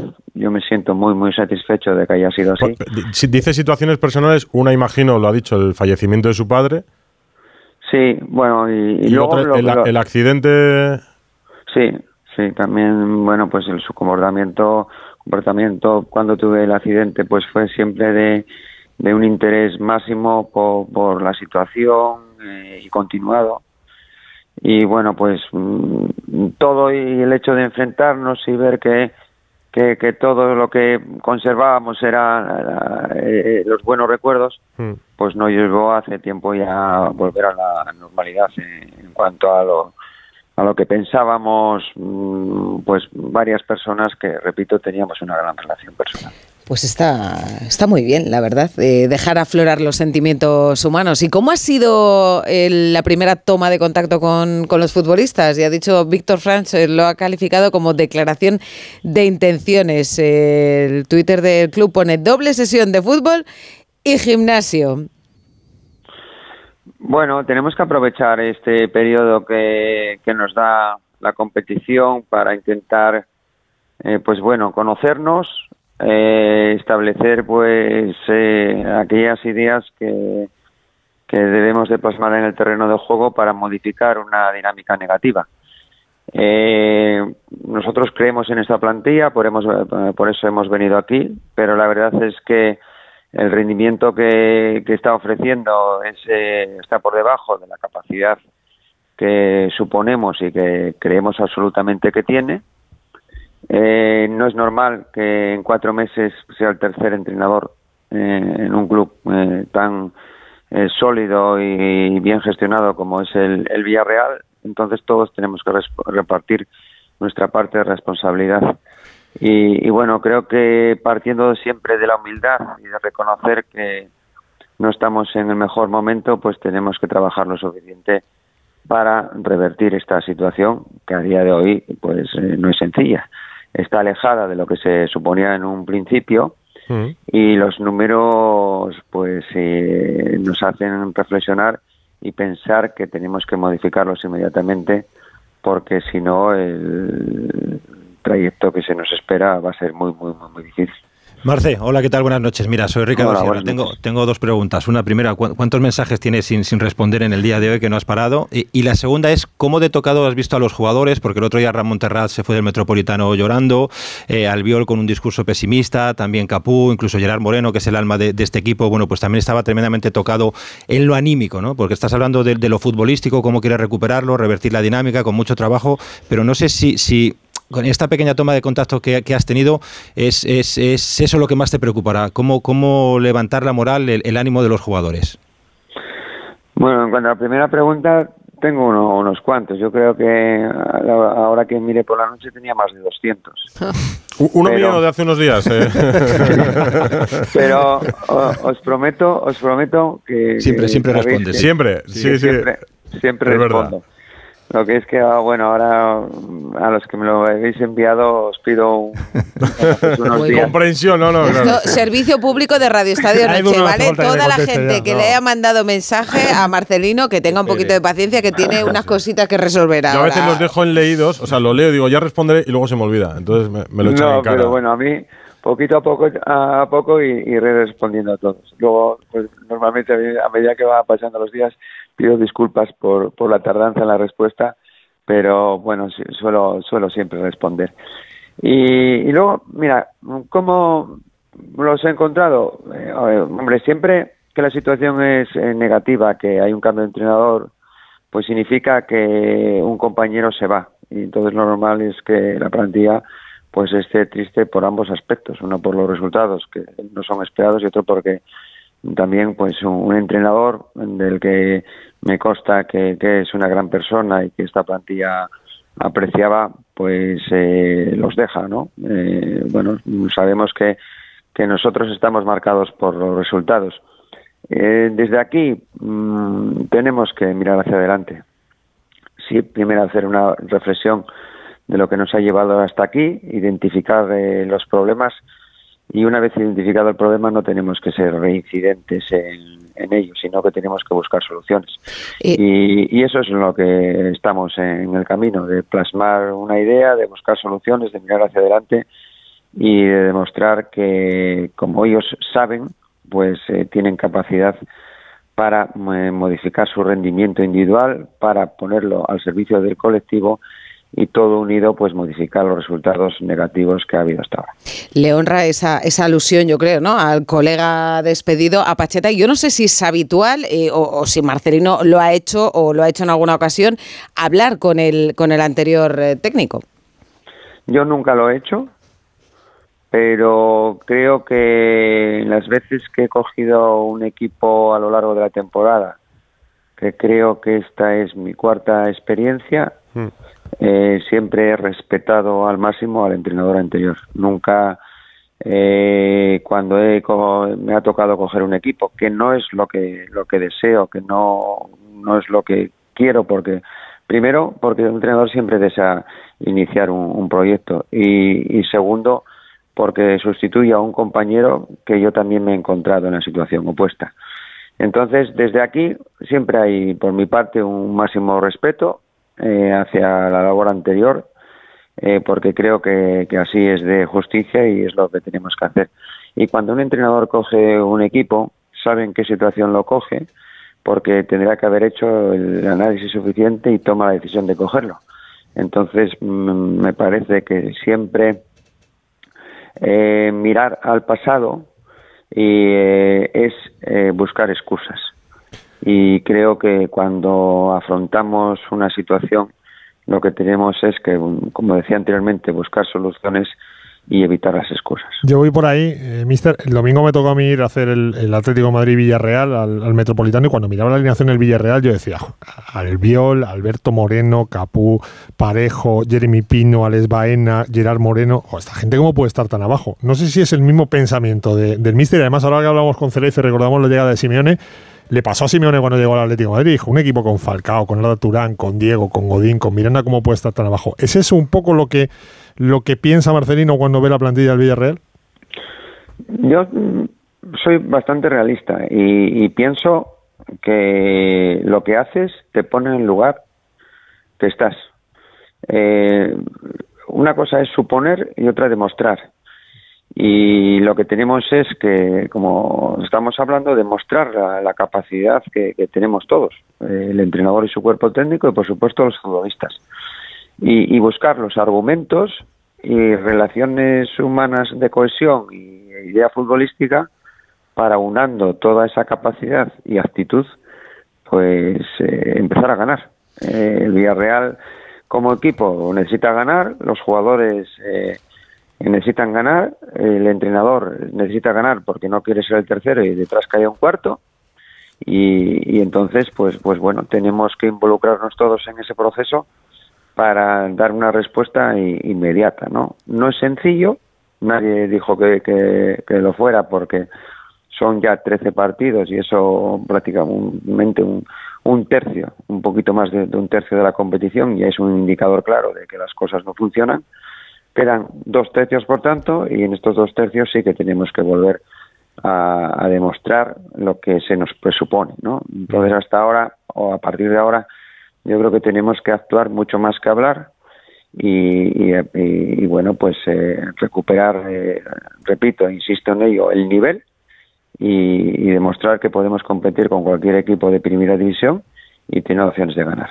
Eh, un contrato largo hasta 2026, ¿no? Que contrasta un poco con, con el hecho de que Marcelino es el tercer entrenador en tres meses en el Villarreal, algo que no es habitual allí. Pero ¿qué tiene que conseguir para que cuando termine esta primera temporada Marcelino diga, muy bien, he conseguido lo que yo quería? Vamos, el objetivo. Jolín, es que no, que queda un poco lejos, ¿no? Eh, acabo de llegar. Hombre, lo y- del partido a partido, ahora to- todos vais a estar con el partido a partido. Domingo 2 de la tarde con Osasuna. Bueno, pues mira, no, y primero tenemos un partido de Copa. Ah, bueno, claro. Que, que por un por el aplazamiento Sí, de. ten cuidado con- que, que jugó el Zaragoza, que lo conoce bien también, y se le ha pegado, pero bien hoy. Sí, es que en el fútbol actual no puedes eh, pensar que, que vas a ganar, sino que tienes que pensar que tienes que demostrar para ganar. Y, y bueno, tenemos ese partido de Copa que, que se nos obliga a jugar por el aplazamiento de, del partido de Europa League. Y luego, pues bueno, no- se nos presenta un calendario complicado. Eh, no es por eh, evadir la, la respuesta, pero creo que ahora nos corresponde más cuando siempre yo pues siempre por porque así lo, lo pienso que, que es el fútbol, ¿no? Y además que mm, según van pasando los años y, según se está demostrando eh, lo que es el fútbol actual, más los entrenadores tenemos que pensar en la inmediatez. Eh, tenemos un calendario muy difícil hasta Navidad, mm, pero bueno, eh, tenemos que pensar en ganar y el primer partido de Copa, mañana sabremos a quién nos vamos a enfrentar, pues ganarlo para seguir optando a un título y después pensar que jugamos un partido en casa muy, muy, muy importante, donde solamente el Villarreal ha ganado un partido en lo que va de liga. Eh, y tenemos que ser pues un equipo sólido, competitivo, ganador en nuestro campo, porque eso nos va a eh, suponer pues mejorar puestos en la tabla y darnos confianza, ¿no? Aquellos equipos que son fuertes en su campo siempre le van a dar un, un plus posterior fuera. Lo único- que- sí, dime, dime. No, no, que le iba a decir que lo único que se ha perdido hoy una, una reunión interesante entre los entrenadores y los entrenadores y los árbitros. No, no habrá sido para tanto. Bu- Bueno, sí, yo creo que una reunión entre los entrenadores siempre es interesante porque, porque bueno, siempre surgen conversaciones y, y momentos que muy agradables y con los árbitros con la que está Cayendo. cayendo pues, pues también puede resultar interesante, ¿no? O, o pudo resultar. Pues nada, mister, se me ha llenado el teléfono de mensajes. De a mí tampoco me ha contestado. eh. Lo tengo pendiente, recuérdaselo. No, ya no, tendrá no, tiempo, sí, ya tendrá tiempo, que ahora se tiene que dedicar al. No, no, porque al si va a hacer sesiones dobles no va a tener Hombre, no. mucho tiempo. Una ya temporada ilusionante. A 10 puntos de Europa en la Liga, mirar para arriba mejor que mirar para abajo. Y segundo en su grupo de la Europa League, por detrás del Rennes francés. Así que Siempre hay que mirar hacia arriba. eso es. Gracias, Marcelino García Toral, y un abrazo. Un abrazo. Venga, Chao. muchísimas gracias a vosotros. Gracias. 12 y media. Radio Estadio Noche. Rocío Martínez y Edu Pidal. ¿Qué música escucha la cantante de moda? Pues de todo. Talle. Por eso en el Audi Q5 Sportback S-Line los cuidamos todos. Condúcelo con el acabado deportivo S-Line, con faros Matrix LED y llantas de 19 pulgadas. Disfrútalo ahora con entrega inmediata y las ventajas de financiación de Audi Opción. Red de concesionarios oficiales Audi. 29. Tus nuevas gafas graduadas de Sol Optical. Estrena gafas por solo 29 euros. Infórmate en soloptical.com. Con el gas, evite riesgos. Vigile que la combustión sea correcta. Llama azul sí, llama amarilla no. No obstruya las rejillas de ventilación ni el tubo de salida de gases de calderas y calentadores. En instalaciones individuales, instale solo calderas y calentadores estancos. En instalaciones de butano propano, vigile el buen estado del regulador y del tubo flexible. Y recuerde que las instalaciones se deben controlar cada cinco años. Por favor, utilice el gas con responsabilidad y seguridad. Comunidad de Madrid. Ya ha comenzado el Black Friday de las tiendas Omnium Flex, Tempur, Vultex, Picolín, 50, 55 y hasta el 60% de descuento. Encuentra la tuya en la tienda somnium.es. Dicen que el agua de Madrid es la mejor agua del mundo, pero ¿sabes lo que hay detrás de cada gota? Un gran equipo de profesionales que innova para evitar que gastes más de lo que necesitas, instalando contadores inteligentes en cada rincón de nuestra comunidad. Porque no solo te ofrecemos la mejor agua, sino también el mejor servicio. Canal de Isabel II, cuidamos el agua. Este Black Friday no te gastes el dinero, gánalo, porque es Black Friday. Yamóvil es el concesionario que más paga por tu coche si está bien cuidado y corremos con todos los gastos. Empieza a ganar dinero con Yamóvil, más de 50 años haciendo lo que más nos gusta, comprar tu coche. El Servicio 012 de Información y Atención al Ciudadano de la Comunidad de Madrid ofrece servicios como el 012 Apoyo a la Maternidad, que presta ayuda a mujeres embarazadas y familias, el 012 a tu lado, de apoyo psicológico ante momento de soledad o crisis, y el 012 Mujer, dirigido a mujeres víctimas de violencia. Servicio 012, un número para todo y para todos. Comunidad de Madrid. Hola, soy Fernando Cayo, actor de televisión, cine y teatro. En mi profesión, el cabello y la imagen son muy importantes. Acudí al grupo Insparia porque quería hacerme un trasplante capilar en un sitio de confianza y estoy muy contento con los resultados. Confía en Insparia, los mayores expertos en salud capilar. Pide tu cita de valoración gratuita llamando al 900-696-020 o entra en insparia.es. ¿Problemas de humedad? Iberdeco Humedades es la solución. Devolvemos la salud a tu vivienda con nuestros tratamientos antihumedad definitivos, de principio a fin, hasta 30 años de garantía. No lo pospongas más. Solicita ahora un diagnóstico gratuito en iberdecohumedades.es 910 31 10. Onda Cero. Radio Estadio Noche. Rocío Martínez y Edu Pidal. Bueno, yo creo que cuando un árbitro expulsa a un entrenador, eh, tiene que ser ya una cosa muy grave que haya pasado. No obstante, mm, los árbitros a veces son muy ligeritos sacando tarjetas. Yo insi- insistiría más en eso, en que viesen las jugadas antes de sacar la tarjeta, o porque te lo diga un jugador, o porque el cuarto árbitro te diga, es que el entrenador ha dicho, vamos a sopesar las cosas, que el fútbol, eh, entre unas cosas y otras, lo estamos entorpeciendo entre, entre todos. El fútbol es más bonito que todo eso. 608038447 arroba Radio Estadio N. Ana Rodríguez. Es que hemos preguntado si los árbitros deberían tener más paciencia con los entrenadores a la hora de expulsarles cuando protestan. El 63% opina que sí, el 37% opina que no, que no deberían tener esa paciencia. Algunos comentarios que nos llegan dicen es que viven en una dictadura arbitral porque pueden hacer lo que quieran, son dioses intocables. Y también muchos comentarios que nos están llegando, la gente muy sorprendida con las palabras de Enrique Cerezo sobre la Superliga. La Sí, Superliga, eh, sí, ¿te sí. A mí me ha sorprendido también. ¿Te ha avergonzado el Zaragoza hoy en la Un Copa del poco, Rey? un poco, ¿no? sí. Un poco. Hay que hablar de esto ahora. A ver si no nos decepciona la selección española, que el jueves juega en Larnaca, en Chipre. Hace 25 años de aquella derrota en septiembre que le costó el puesto a Javier Clemente.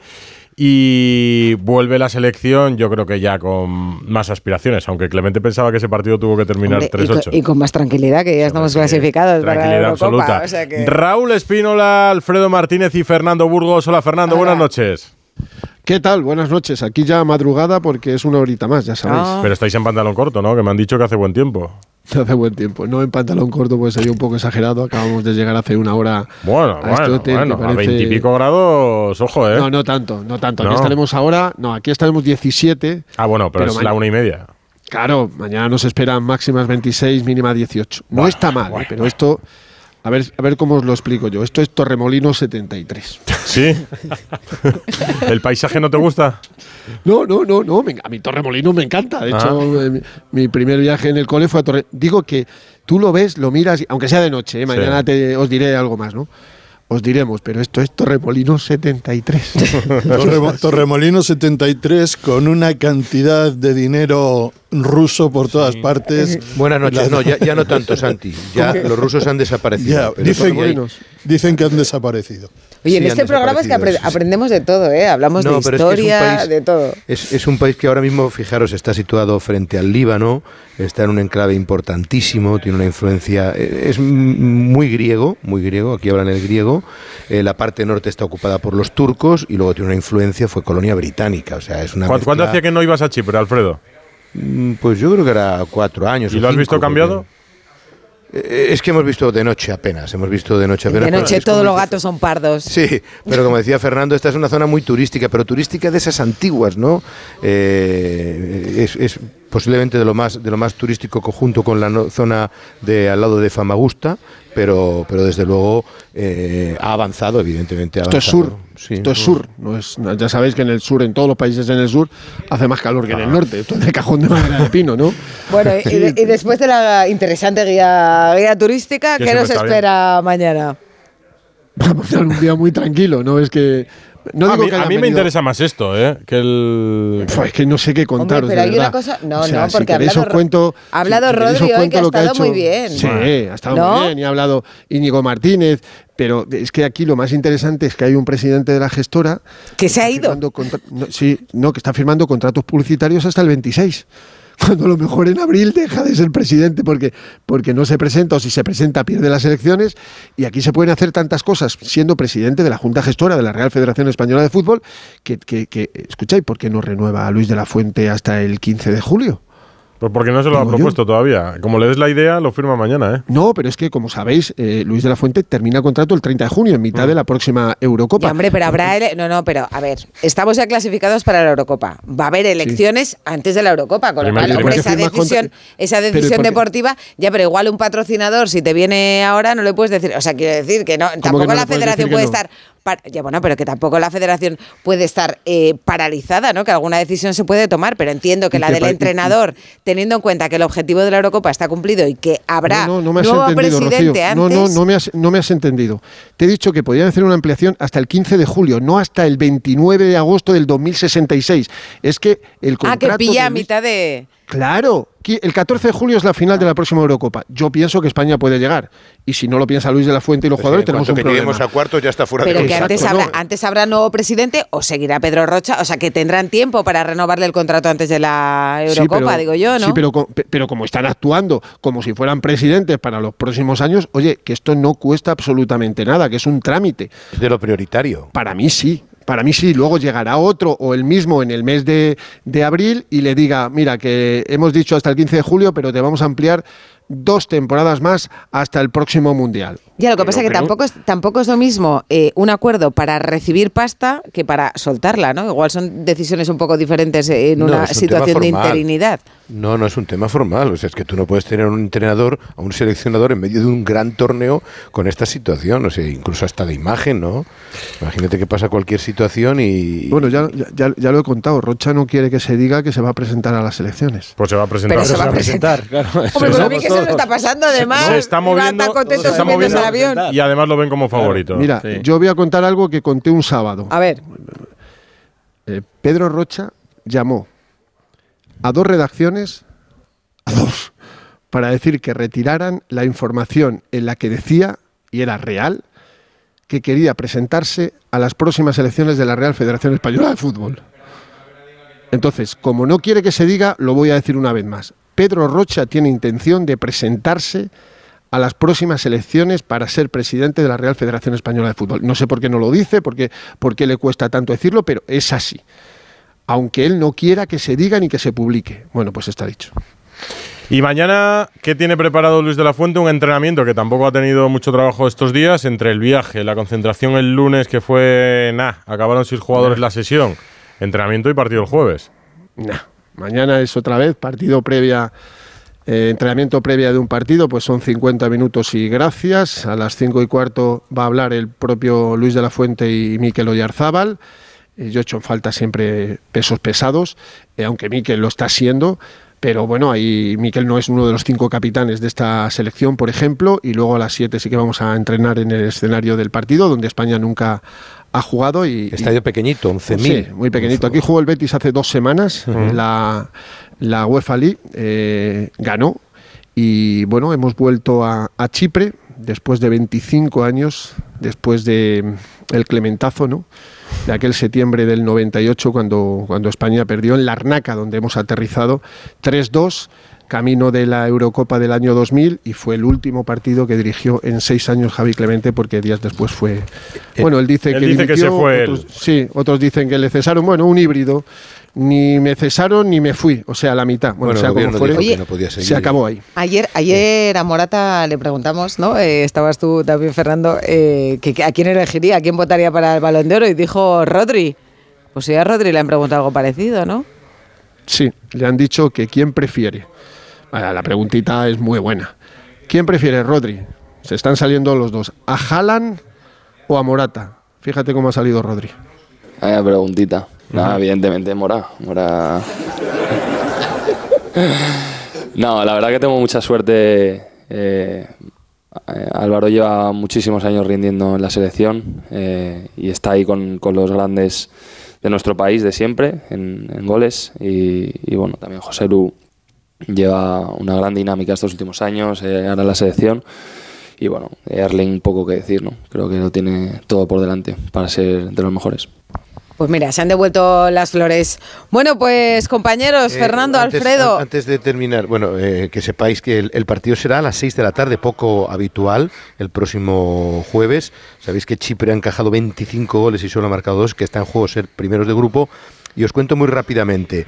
España, después de este partido y el de Georgia, tiene ese sorteo del día 2 de diciembre en Hamburgo para conocer el, el calendario de la Eurocopa. Y atención, porque en la siguiente ventana, que no será hasta marzo, se van a jugar los partidos de repesca. España tiene dos fechas. Bueno, pues una estaba muy calcada, Brasil el día 26 en el Santiago Bernabéu, pero atención porque el otro partido que se va a jugar en Sevilla tiene muy avanzado el rival, Colombia. Así que tendremos. Brasil juega Brasil juega contra Inglaterra y contra España parón de selecciones y España parece ser que jugaría contra Sevi- contra Colombia en Sevilla y el otro partido en el Bernabéu. Mañana os digo el árbitro Bueno, que tiene miga. Mañana os digo el árbitro. Mañana, que mañana, eso, mañana. Vais mal de tiempo, ¿no? Mañana que Hasta tenemos luego. mucha plancha, Venga, interesante venga. plancha además. Gracias a me, los me tres. saludáis a Espínola de nuestra parte. Saludado. Palafox, muy buenas. ¿Qué tal? Muy buenas. ¿Cómo ha ido la reunión? Que te he visto dar gritos desde la distancia porque los entrenadores, menos Bordalás, no se ha acercado ninguno. No, a ver, ha ido, ha ido bien, ha ido bastante bien, ha sido una reunión extensa, han aparecido eh, por la roza los primeros técnicos sobre las 11 y cuarto, 11 y 20, los primeros ha sido Mitchell, el entrenador del, del líder del Girona. Eh, Ancelotti ha llegado de los primeros, eh, a menos 25, luego Simeone, ha estado muy bien porque se han abrazado en el parque han estado eh, hablando. Ha tenido un problema Xavi con el, con el AVE y ha llegado a las 12 y cuarto y por eso no hemos podido ver esa, esa foto, esa imagen, ¿no? Entre Ancelotti y Xavi, porque Ancelotti ya estaba sentado en la bancada junto a Bordalás. Han estado bastante juntitos los dos entrenadores, uno del Getafe, otro de, del Real Madrid. Y bueno, más allá de, entrenador del, Getafe, como comentas, eh, pocos, pocos se han, se han parado, ¿no? Han sido muy educados. eh, y Ancelotti, al, marcharse, él se ha ido un poquito antes porque tenía entrenamiento en Madrid a las cuatro y media, no se ha quedado a la reunión con los, con los árbitros. Le hemos preguntado eh, qué le había parecido la reunión y ha dicho que, que un lío. ¿Qué un lío? ¿Que estaba contento? No.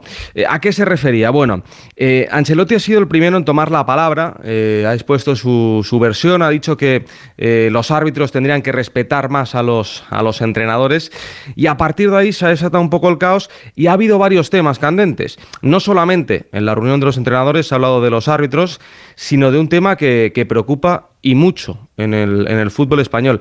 Alrededor de 12, 13, 14 eh, entrenadores eh, han expuesto su, su complicada situación económica eh, por tema de impagos. O sea, estamos hablando que unos 12 o 14 clubes entre primera y segunda división eh, tienen impagos con sus entrenadores o con sus ex entrenadores. Esto eh, denota la, la situación preocupante en materia económica en el, en el fútbol español. Y bueno, luego la reunión con, con los árbitros, ¿no? Ha ido bastante bien, ha ido bastante bien, hay que reconocerlo.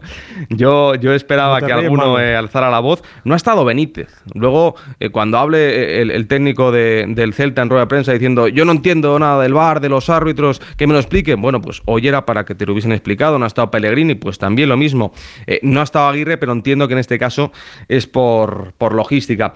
Y eh, al acabar la, la reunión, una reunión bastante, bastante plácida, en la que han comentado, eh, sobre todo más allá que los perantitos, que las manos, que, que el bar, han hablado de, de la relación. De la relación entre eh, entrenadores y, y árbitros, que es bastante tirante, que cuando eh, un entrenador protesta desde la banda amarilla y luego roja, que los entrenadores no pueden hablar eh, en rueda de prensa y lo que han pedido desde ambos bandos es respeto. Pero os reconozco, los entrenadores que han valorado de manera muy positiva la reunión y también el presidente del Comité Técnico de Árbitros, Medina Cantalejo. Pues muy positiva, muy positiva, porque primero porque era la primera que teníamos de este tipo. Yo recuerdo hace muchos años en el Hotel Ritz en, Madrid que venimos todos los árbitros, algún entrenador y algún presidente. Hoy han venido muchos entrenadores, han venido todos los árbitros de primera y repito, ha sido muy cordial, ha sido muy positiva, sobre todo porque escuchas cosas que a lo mejor tú desconoces. ¿no? A mí lo que más me llama la atención es eh, esa petición de los entrenadores que haya un poco más de apertura, de empatía de comunicación por parte de los árbitros y me parece bien, siempre que reine la cordialidad y el respeto, que hay veces, y también lo he dicho, que a lo mejor eh, yo no sería capaz, a lo mejor después de un partido donde estoy en ese momento muy caliente, salir a hablar con el árbitro y a lo mejor esperar un rato o dos días y tal. Incluso se ha planteado el tema de hacer pues, una reunión cada cuatro días después del partido, pero bueno, son, repito, es una hoja de ruta todavía por fijar. Pues esa es la sensación de los árbitros, la de los técnicos, por ejemplo, esta que os ha contado Bordalas. Mister, mister, ¿cómo ha ido? Todo fenomenal. Ha dicho Ancelotti que la reunión de los entrenadores ha sido un poco liosa. ¿Qué ha pasado? Bueno, a ver, hay opiniones de todo tipo, pero bien. No, bueno, es una opinión. ¿Y con los árbitros? Muy bien. Eh, ¿Se ha llegado a alguna conclusión, alguna regla entre entrenadores y árbitros? No, si no había que arreglar nada, simplemente consensuar y la verdad es que muy bien. De muy que con el satisfecho. arbitraje siempre hay conflicto. Bueno, es, siempre ha existido y, y bueno, no es una excepción ahora, pero bien, ha ido todo fenomenal, de verdad. Yo tengo muchas ganas de ver cómo son a partir de ahora las relaciones entre los entrenadores, porque es que va a ser toda una balsa de aceite. Ha ido todo Bueno, bueno, hasta dentro bueno, de 10 ya días, veremos, seguro. ¿eh? Cuando Oh. expulsen a uno, ya Oh, veremos. Ya pero veremos. vosotros estáis escuchando lo que han dicho, Sí, ¿no sí, os lo sí, sí, creéis o qué? bueno, para Fox, a mí me ha gustado mucho esta. A mí me, ha- esta mira, a mí me ha gustado mucho. Ojo, hay que eh, reconocer que ha sido muy educado. eh, Pepe Bordalás, eh, siempre vehemente en, en- en- en rueda de prensa, dejando muchos titulares, hablando de todo, pero hoy ha sido muy, muy educado con la prensa. Y un último apunte. Eh, si tenemos un tic-tac con el tema de Kylian Mbappé, también hay un tic-tac con el tema del VAR y los audios. Eh, lo ha reconocido Medina Cantalejo, lo contábamos aquí en Onda Cero.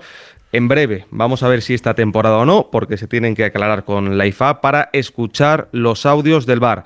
Eh, desde el CTA, desde la Federación, desde la Liga, los propios entrenadores y clubes quieren que sea eh, en directo, es decir, durante los partidos. Uy, Eso no bien. está permitido, pero vamos a ver si lo autorizan. Nos Ojalá. encanta. Bueno, Sí. para, Abrazo Fox, para Fox. muchas Un abrazo, gracias. Oye, vamos a aprovechar con una conexión en Turín, que ha terminado el partido de Djokovic y ha perdido el serbio. Rafa.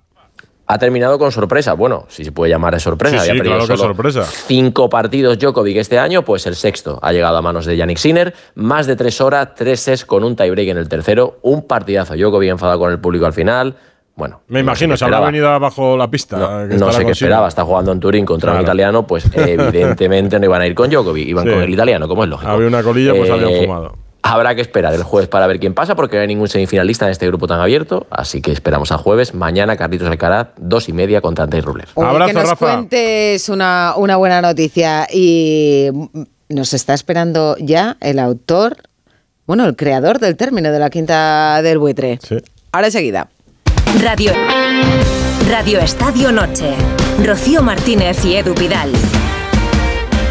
Un 14 de noviembre, un periodista que vivía muy cerca de la ciudad deportiva del Real Madrid, que entonces estaba en el Paseo de la Castellana, eh, mandó un artículo al diario El País que tituló, bueno, en realidad creo que tituló La Quinta del Buitre y el periódico o su responsable en aquel momento lo, lo reformuló. Añadió un poco más. Hace 40 años, Y añadió exactamente. Amancio y La Quinta del Buitre. Julio César Iglesias, muy buenas. Hola, muy buenas noches. Porque eh, usted decía La Quinta del Buitre. ¿Eh? Sí, fue Pero les, les pareció poca cosa porque no eran conocidos y dijeron, pues Amancio y la Quinta del Buitre, que, que parece que llama más. Eso, eso fue lo que ocurrió. Oye, hay que eh, situar un poquito a la audiencia en un sentido. Mm, Yo estaba haciendo información general en la radio, hacía la tarde en Radio Nacional. Sí. Yo, el periodismo eh, que hacía era el generalista y actuaba estrictamente como un aficionado. Hombre, y en esa eh, en ese impulso liberal de aficionado hice lo que me pareció. Me llamaron, me pidieron un reportaje, no me pusieron eh, condiciones de tema. Eh, yo dije que, que- que podía hacerlo sobre la cantera del Madrid. Me dijeron que cómo iba a hacer un reportaje sobre la cantera del Madrid ocupando una página completa del país. Entonces yo, que tenía mucho lío en mi, mi kiosco, pues les dije, pues ya, ya, ya hablaremos otro día. Pero bueno, volvieron a llamarme y yo les dije otra vez lo mismo y ya me dijeron, bueno, pues hazlo. Yo, en realidad, ya que estáis Santi, eh, yo les dije, hombre, podéis pedir uno a la... ¡Ey! Se ha cortado. ¿Ya estabas en el país entonces, Andy? No, yo era un lector, entonces el país había terminado periodismo. Y todavía recuerdo exactamente el impacto que me causó aquel artículo, primero porque el título ya sonaba raro, o sea, Mm. yo era un lector ferviente del país.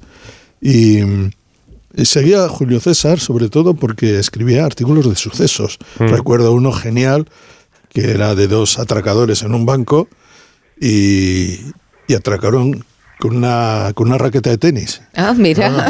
Y, eh, y- como si fuera una, una ametralladora. Y lo tituló Slazenger 9mm. bueno, es- es- este fue más original. Parabellum. y entonces, lo, lo de la quinta del buitre, Julio César, ¿viene porque eran cinco ¿O viene Sí. por ese? Porque he leído también la historia de que entonces eran- los coches en España de- tenían cuatro marchas y usted decía la Eh, quinta. eh, eh, Edu, bueno, primero si me dices, si me tratas de usted, hemos terminado la conversación. No, pues en este momento. Ya y con- hablo ya con tu permiso Rocío. de tu, Y hablo con- solo con Rocío. Ah, Bueno. muy bien, muy bien. Edu había nacido ya también, ¿eh? Por cierto, era tenía unos meses solo cuando aquel artículo. No. Yo ya era un poco más Creo que se ha cortado otra vez. Sí, se ha cortado. Yo, de- del 83, unos meses después. Fue un 14 de noviembre del 83.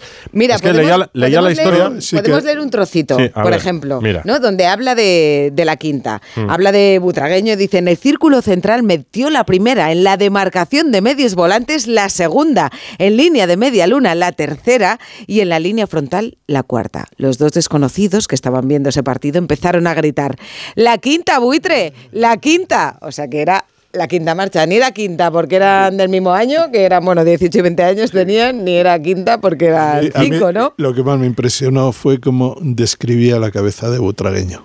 ¿Y por, ¿Y por qué Butragueño, Julio César? ¿Por qué Pues, Butragueño eh, y no no, Michel o no...? Sí, fueron todos. ¿eh? En, en realidad, Butragueño era un jugador estrictamente hablando de patio de colegio. Sí, Había eso- llegado del colegio Calasancio muy poco antes Mm. y no tenía vicios adquiridos, tenía la ventaja de la espontaneidad. Y luego, pues, hombre, simpaticé con él porque el primer día que jugó, el día que le probaron, en un trofeo Bernabéu, eh, en, eh, en el Juvenil A del Madrid, Mm. se confundió el, el, el grafista del eh, marcador y puso muy tragueño. y, un, y un aficionado con mala baba le dijo, "Arre-". el chico butragueño salió eh, con- de- del banquillo y dice, ese es el que lo va a arreglar ahora, buitre, muy tragueño.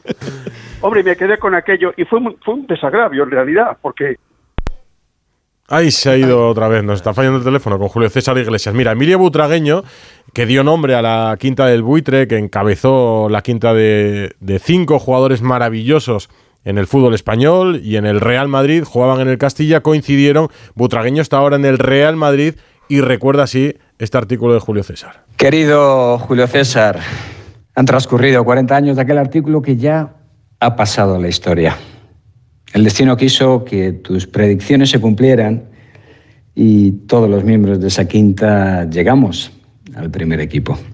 Hoy me dirijo a ti con un profundo afecto, gracias a la relación que hemos ido desarrollando durante todos estos años y también con el orgullo de haber podido estar unido al Real Madrid desde entonces y la alegría que me consta ha supuesto también para ti.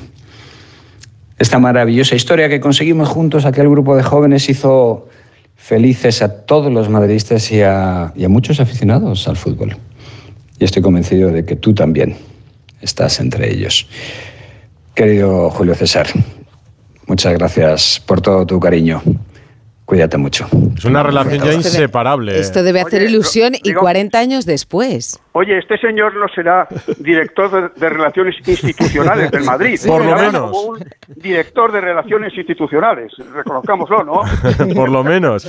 Pero Eso que es. en aquel momento no los conocía, ¿no? O sea, no, No, no, los eh, conocías, no eh, los habías tratado. A ver, Rocío, mm, eh, hablábamos de lo de la quinta. Yo utilicé tres cosas. El número cinco porque me parecía redondo. Sí. Además podía incluir a pues un defensa, Sanchís, dos centrocampistas de corte diferente, Michel y, y, eh, Martín Vázquez, un punta, eh, un Pardeza y un mediapunta butragueño. Es decir, que estaba ahí, digamos, pues, eh, pues la columna la columna vertebral de un equipo o, Mm. o algunos de los jugadores que podían darles carácter. Así que cinco, eh, eso casaba con quinta en cuanto que era promoción.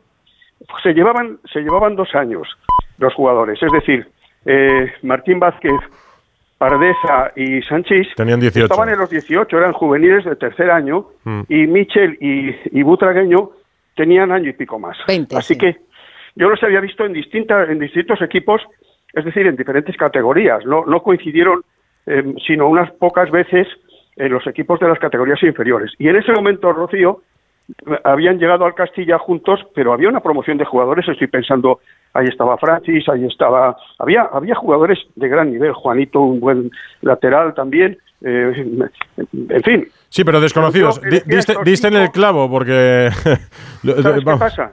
Que el año anterior había habido un campeonato mundial en España. Mm. Había ganado Italia, había ganado Alemania. El fútbol que venía era el fútbol de, de los folios, las flechitas y pisa- eh, ya sabes. Y este el eh, bonito, el bonito, el, no, especial, espera, el diferente.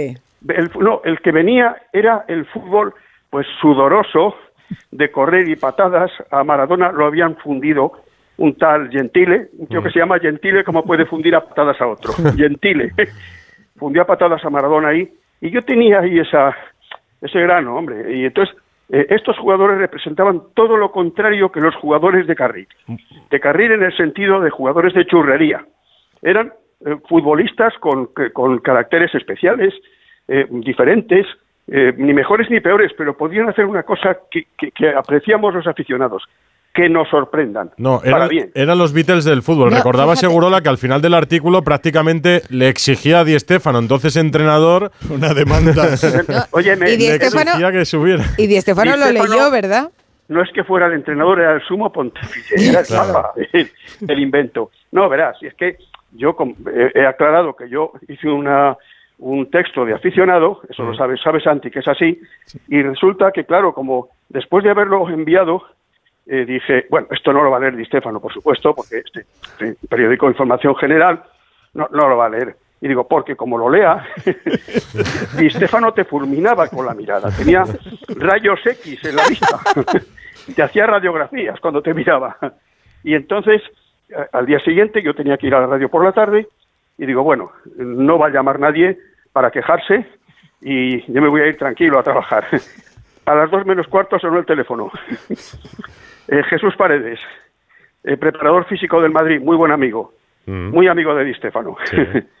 y me dice, oye, oye, que mi jefe quiere hablar contigo. Bueno, como, oye, Santi, como Robert Duval, el de, del padrino, macho. De los Corleones. Así sonó. ¿Y cómo digo, te quedaste? pues me quedé eh, pálido y yo ya le dije inmediatamente reaccioné digo mira oye si es por lo que ha- eh, por lo que he escrito hoy dile que son cosas de yo qué sé Jesús Te estabas que son cosas de periodistas yo qué sé que, que eso es una cosa que son es un sentido figurado todo porque yo le daba me parece que era 10 minutos Sí, o sí, tres partidos 10. como mucho Sí, sí, sí, es verdad. y entonces, entonces me dijo, eh, me dijo Jesús, no, no, si no estoy enfadado. Digo, mira, Jesús, que esto es una encerrona. Y no, no, no. Y quedé con él eh, al final eh, en, en la, eh, fíjate, en la calle Rafael Salgado, eh, calle que linda con el Bernabéu, Fondo Norte, el Bernabéu. terraza de la cafetería José Luis. Ahí siguen haciendo bocadillos de tortilla. Inamovible, Bueno, José bueno, Luis. Y, cuan- y llegué un poquito más tarde que él, error- gravísimo error, porque te veía llegar y te empequeñecía mirándote. Hay que llegar antes, eso es verdad. Mira, el más, es cierto. el- el más descarado de la quinta, eh, Butragueño le dio nombre, seguramente el más descarado por lo que yo les conozco, es eh, José Miguel González Martín del Campo. Por favor, por favor, por favor. El por favor. ¿Cómo es esa historia? ¿Cómo Mi- es esa historia? Vamos a escucharlo, vamos a contar A la ver, historia que cuenta. Bueno, para mí hay un antes y un después de ese artículo de Julio César, hace 40 años, porque dejamos de ser anónimos, empezamos a sentir que era una nueva corriente en el fútbol, aunque éramos muy jovencitos y muchas veces no, no piensas en, esas circunstancias, pero en ese momento sí lo pensábamos. La continuidad que tuvo, la vigencia que, que ha podido mantenerse en el, en el fútbol español con respecto a nuestra manera de, de ver el juego y obviamente la visión de, Julio y de los entrenadores que tuvimos, empezando por Amancio, eh, para nosotros ha sido un, un recorrido y un camino de vida que nos identifica mucho con aquel artículo. Yo sigo viéndolo de vez en cuando, lo tengo en mi ordenador, lo veo y veo que no ha pasado el tiempo porque seguimos considerando que somos iguales como en ese momento y afortunadamente fuimos un grupo de jugadores, no solo los que más fama tuvimos, sino todos, que eran una evidencia de lo que ha sido siempre eh, o debiera ser siempre la cantera del Real Madrid. Muchas gracias a Julio por ese artículo, por creer en nosotros de manera eh, vehemente, fundamentalista y bueno, la mejor manera de devolverle aquella confianza es qué ha pasado a lo largo de nuestra vida futbolística desde aquel artículo. Julio, de verdad. Oye, o sea, estoy, yo oye, estoy, estoy yo emocionada. ¿Cómo, cómo, cómo son estos niños, verdad? Pero qué maravilla. Me Oye, decía, me decía Michel por privado, es que me hago querer. Una, una cosa, una, una cosa que, que aprovecho eh, para decir es que mm, lo primero que me dijo Di Stefano cuando yo le dije, don Alfredo, buenos días, eh, fue, no me, no me contestó a los buenos días, ¿eh? me dijo, este, si, si estos tipos la cagan, ¿qué hago yo? Y, yo y yo pensé, digo, pero ¿qué me está diciendo? Que los va a subir, que los va a subir. Y digo, tiene usted que decir que está preparando el, el- el fútbol del siglo XXI. Fue lo que se me ocurrió. Esto fue una improvisación. Y me dice entonces, voy a subir a cuatro. Y yo ya muy crecido digo, ¿cómo cuatro? Son cinco. y que cua- subir a cinco. ¿Cu- ¿Cuándo recuerdas Y- tú que a partir de ese Espera, espera, que, que digo, digo, ¿a quién no va a subir? ¿A quién? Ya mi preocupación era, y me dice, a Mitchell. Lo digo esto porque acaba de hablar Mitchell, claro.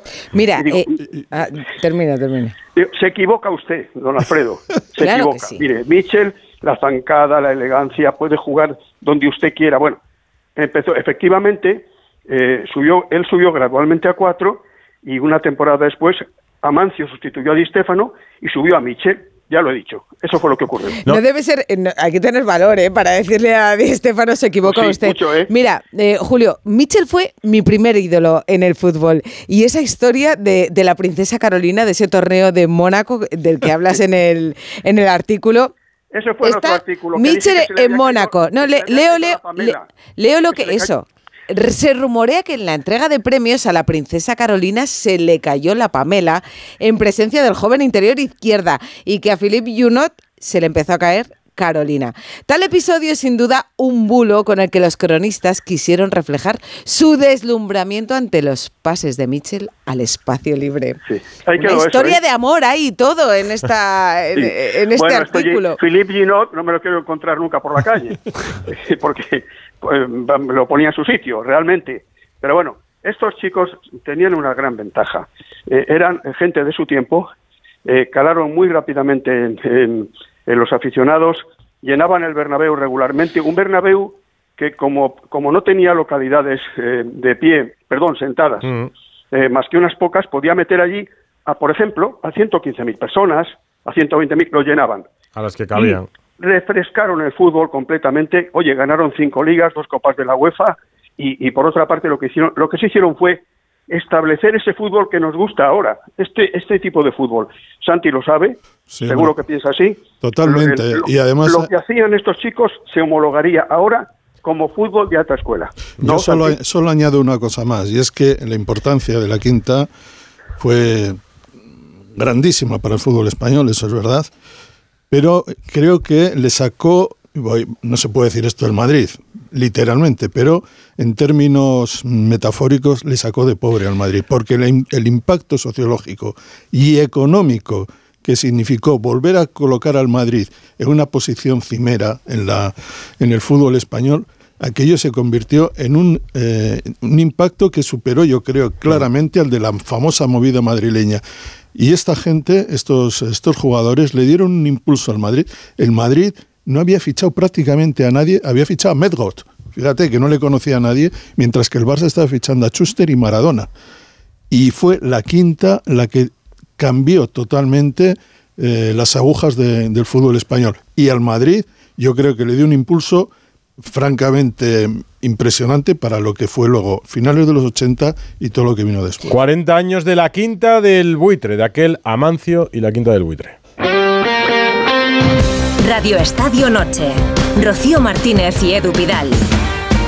Pero le darás un sobresaliente a Julio César Iglesias, que Hombre, sigue, sigue aquí con supuesto, nosotros, es un ¿eh? maestro que, que y tiene que además seguir contándonos muchas cosas. Me ha hecho recordar mis mejores años como, como aficionado al fútbol. Yo no he visto jugar a un equipo. Y dilo, y al Madrid. Y al Madrid, claro. Bueno, y al Madrid. Bueno, al Madrid se lo voy a dar, le voy a dar el sobresaliente al Madrid, pero de baloncesto.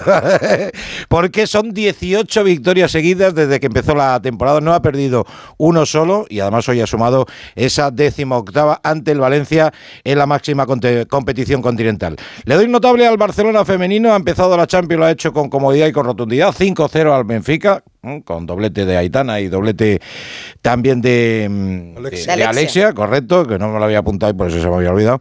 Y luego he suspendido al griego Chichipas, que asaltó al partido ante Rune eh, sin estar en plenas condiciones, ya se sabía, y se retiró cuando solo había jugado tres juegos, privando, no, un momentito, déjame que termine, Santi, déjame que termine mi argumento, privando al público de- del espectáculo ¿sabes cuánto vale la entrada solamente para ver ese partido? La entrada media de ese partido. A ver. Ciento y... Al- no, no, no. La de mañana de Alcaraz, por ejemplo, la media son 400 euros. ¿Perdona? Como lo estoy Es contando. más caro que ver a Taylor Swift.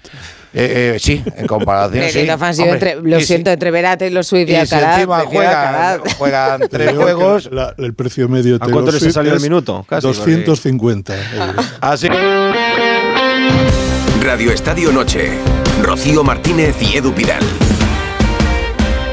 Esto se escribió un 14 de noviembre del 83, Julio César, Amancio y la Quinta del Buitre. ¿Cuándo tuviste con- eh, conciencia de que de verdad había calado y la gente ya había universalizado el término y ya hablaban de la Quinta Sí. del Buitre sin atribuírselo a su autor?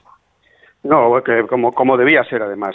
Pues mira, eh, calaron inmediatamente porque eran muy brillantes, esa es la verdad. Es decir, llenaron el Bernabéu, comenzaron a hablar de ellos.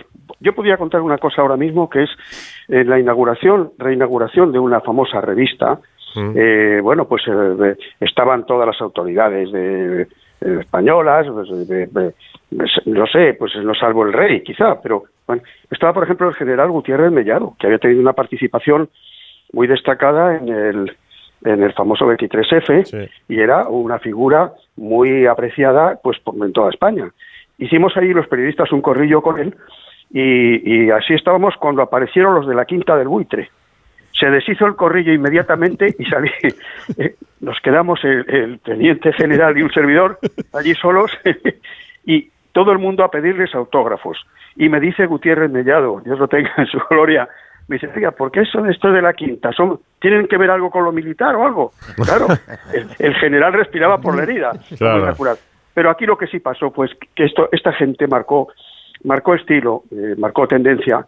Oye, en una determinada liga, hablando de marcar, marcaron 107 goles y ese récord se mantuvo durante 25 años, ¿eh? Casi no. O sea que no, no, hay, no hay misterios. Ellos eran improvisadores, eh, tenían iniciativa. Butragueño no tenía, ya lo he dicho, esos vicios tácticos adquiridos que del no hagas esto, no hagas lo otro, pases de seguridad. No, no. Allí cada uno hacía lo que se le ocurría. Eran muy buenos, estaban muy bien acompañados. Quiero mencionar, como no, pues a Hugo Sánchez, como no, a, a Rafa Gordillo, Ricardo Gallego, José Antonio Camacho, pero ellos sentaron eh, cátedra porque sentaron estilo. Butragueño decían detenía el tiempo en el área, congelaba el tiempo en el área. El único que en eh, la plenitud de su carrera jugó en el extranjero, porque Butragueño y Michel lo hicieron en México, pero casi ya de retirada, el único que en plenitud se fue al extranjero fue Rafa Martín Vázquez. ¿Qué tal, Edu? A ver, hace tantísimo tiempo que ya uno se, se medio olvida de las cosas. Pero lo que sí recuerdo es que primero fue un artículo muy sorpresivo, ¿no? Porque, claro, en aquella época nombrar allí ya a cinco jugadores que estábamos además en diferentes eh, momentos. No, pues eh, venía, yo creo, por Julio César eh, viéndonos desde hacía tiempo, ¿no? Y la primera fue sorpresa por el artículo. Y luego, lógicamente, en ese momento no, no eres consciente de lo que al final representa. Y yo creo que tuvo mucha influencia, lógicamente, en el devenir de todos nosotros. Eh, una vez recuerdo que fuimos a una entrevista con el artículo, eh, que nos llamaron a raíz de ese artículo, eh, creo que fue en televisión, y, a partir de ahí, como te digo, pues tuvimos mucha más notoriedad y, y yo creo que tuvo lógicamente mucha influencia y eso nos marcó. Nos marcó primero por el, por el grupo, por la denominación del grupo, que yo creo que ahí Julio César pues, fue el artífice y, y- el que en ese momento, bueno, eh, como periodista eh, lo hizo. Y, y bueno, como te digo, yo creo que, que nos marcó a todos y hoy en día todavía, después de haber pasado 40 años, es un artículo que todavía se acuerdan la importancia que tuvo en, el- en- en nuestra carrera y en el Real Madrid y en el fútbol de ese momento. ¿no? Por lo tanto, eh, personalmente muy agradecido a Julio César porque creo que fue clave ¿no? en el devenir de, de nuestras carreras. A Así Martín que te mando un abrazo fuerte. A Martín Vázquez lo describió como la nueva frontera del fútbol y la próxima gran figura de la fiesta. Por cierto, yo aprovecho a recomendar a todo el mundo que, que no lo haya leído, porque es un artículo que tiene 40 años, que lo lean. Bueno, eh, ¿estás invitada a un café, Rocío?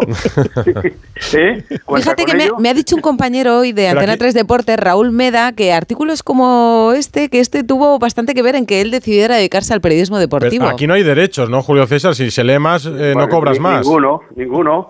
Eh, mira, eh, yo lo digo esto ahora, yo creo, Santi, que no cobré nada por aquel artículo, ni una peseta. Te Se lo nos digo tú- Bustillo. Tú, trabajabas allí. No, todavía no había empezado. Bueno, escúchame, lo primero que me dijiste cuando Pero muy poco allí, después empecé. Sí, efectivamente. Bueno, pe- pero yo es que tampoco lo escribí como el- en condición de profesional, ya lo he dicho. Yo lo escribí como un aficionado. Eh, estos jugadores eran chicos a los que yo seguía, efectivamente. Estaba muy preocupado con el fútbol que venía, las patadas, eso, el tacticismo, y ya está. Y ellos hicieron lo demás. Y en cuanto a Martín Vázquez Rocío, este chico eh, podía salir eh, a jugar y de repente el primer pase lo daba de tacón con la izquierda el segundo de espuela con la derecha.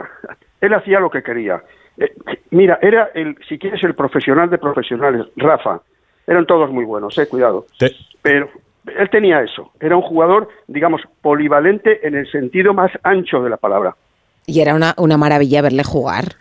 Claro. Es que era una, una Era- elegancia. gran, gran toque, se asociaba muy bien en corto y era muy completo. Eh, todos tenían algo especial. Ahora bien, fijaos que si, si hubiera que elegir solamente a dos, porque dice, bueno, vas a meter. Los, los, los de obligado cumplimiento eran Miguel Pardesa. Miguel Pardesa, entre los 14 y los 19 años, era incontenible. Una bomba. Luego fue quizás el más olvidado de los Bueno, cinco. pero, pero con un Fíjate, carrerón, ¿eh? no, no, seguro, con un carrerón, pero no en el Madrid, que fue lo que le separó un poco de sus Claro, compañeros. pero fíjate, yo le recuerdo un partido, lo, lo he hablado con él además, era un Madrid-Barcelona, podía ser eh, del Madrid C, por ejemplo. Eh, provocó ocho tarjetas, dos de ellas rojas, en ese partido, incontenible. Bueno, y, y- y sin embargo, bueno, fíjate que fue el que menos, el que menos, no digo que hiciera menos fortuna. Él dijo, no se puede luchar contra un mito, refiriéndose a Butragueño. Y ahí fue donde, se, Mira. donde dejó el Madrid por el pelo. Muy buenos todos. Y todos chicos de su época, de, del momento, chicos con los que se podía hablar y en los que todo era coherente, cada cual con su estilo. Dices de Pardeza que tenía la sagacidad de los linces de Doñana y que era una modesta versión de Maradona. Dices chicos de su época. Ahora, mm, ¿qué te inspiraría o quién te inspiraría en el fútbol para escribir un artículo de fútbol? Alguno de los que ve en esas noches largas por televisión. A ver, háblame del último. Sí, pues mira, estoy estoy mal dormido por ma- por, por culpa de un tal Hendrik, ¿sabes? Un pavo Ah, mira. que, que, que juega el tío a la, a la una de la mañana, y una y media empieza a jugar. Y ahí me tienes a mí haciendo haciendo guardia. Pues mira, ahora con Brasil, con la absoluta. La temporada que viene madrugará menos porque como ya estará en Madrid, madrugarás menos. Julio no, César, Un- Una cosa, dime. Que, que vienen dos partidos, Colombia-Brasil Mm. y Brasil-Argentina en Maracaná. Sí, señor. La, la Argentina de Messi, campeona del mundo. Imaginaos por un momento que sale esta criatura, 17 años, y la arma. Os digo esto por si acaso nos te- vemos hablando. No, que te llamamos, te llamamos. No, hombre, te no, llamamos, no. Julio César. Pero, pero si digo que si la arma va a ser un poco la canción del invierno. ¿Es así? Me temo que sí.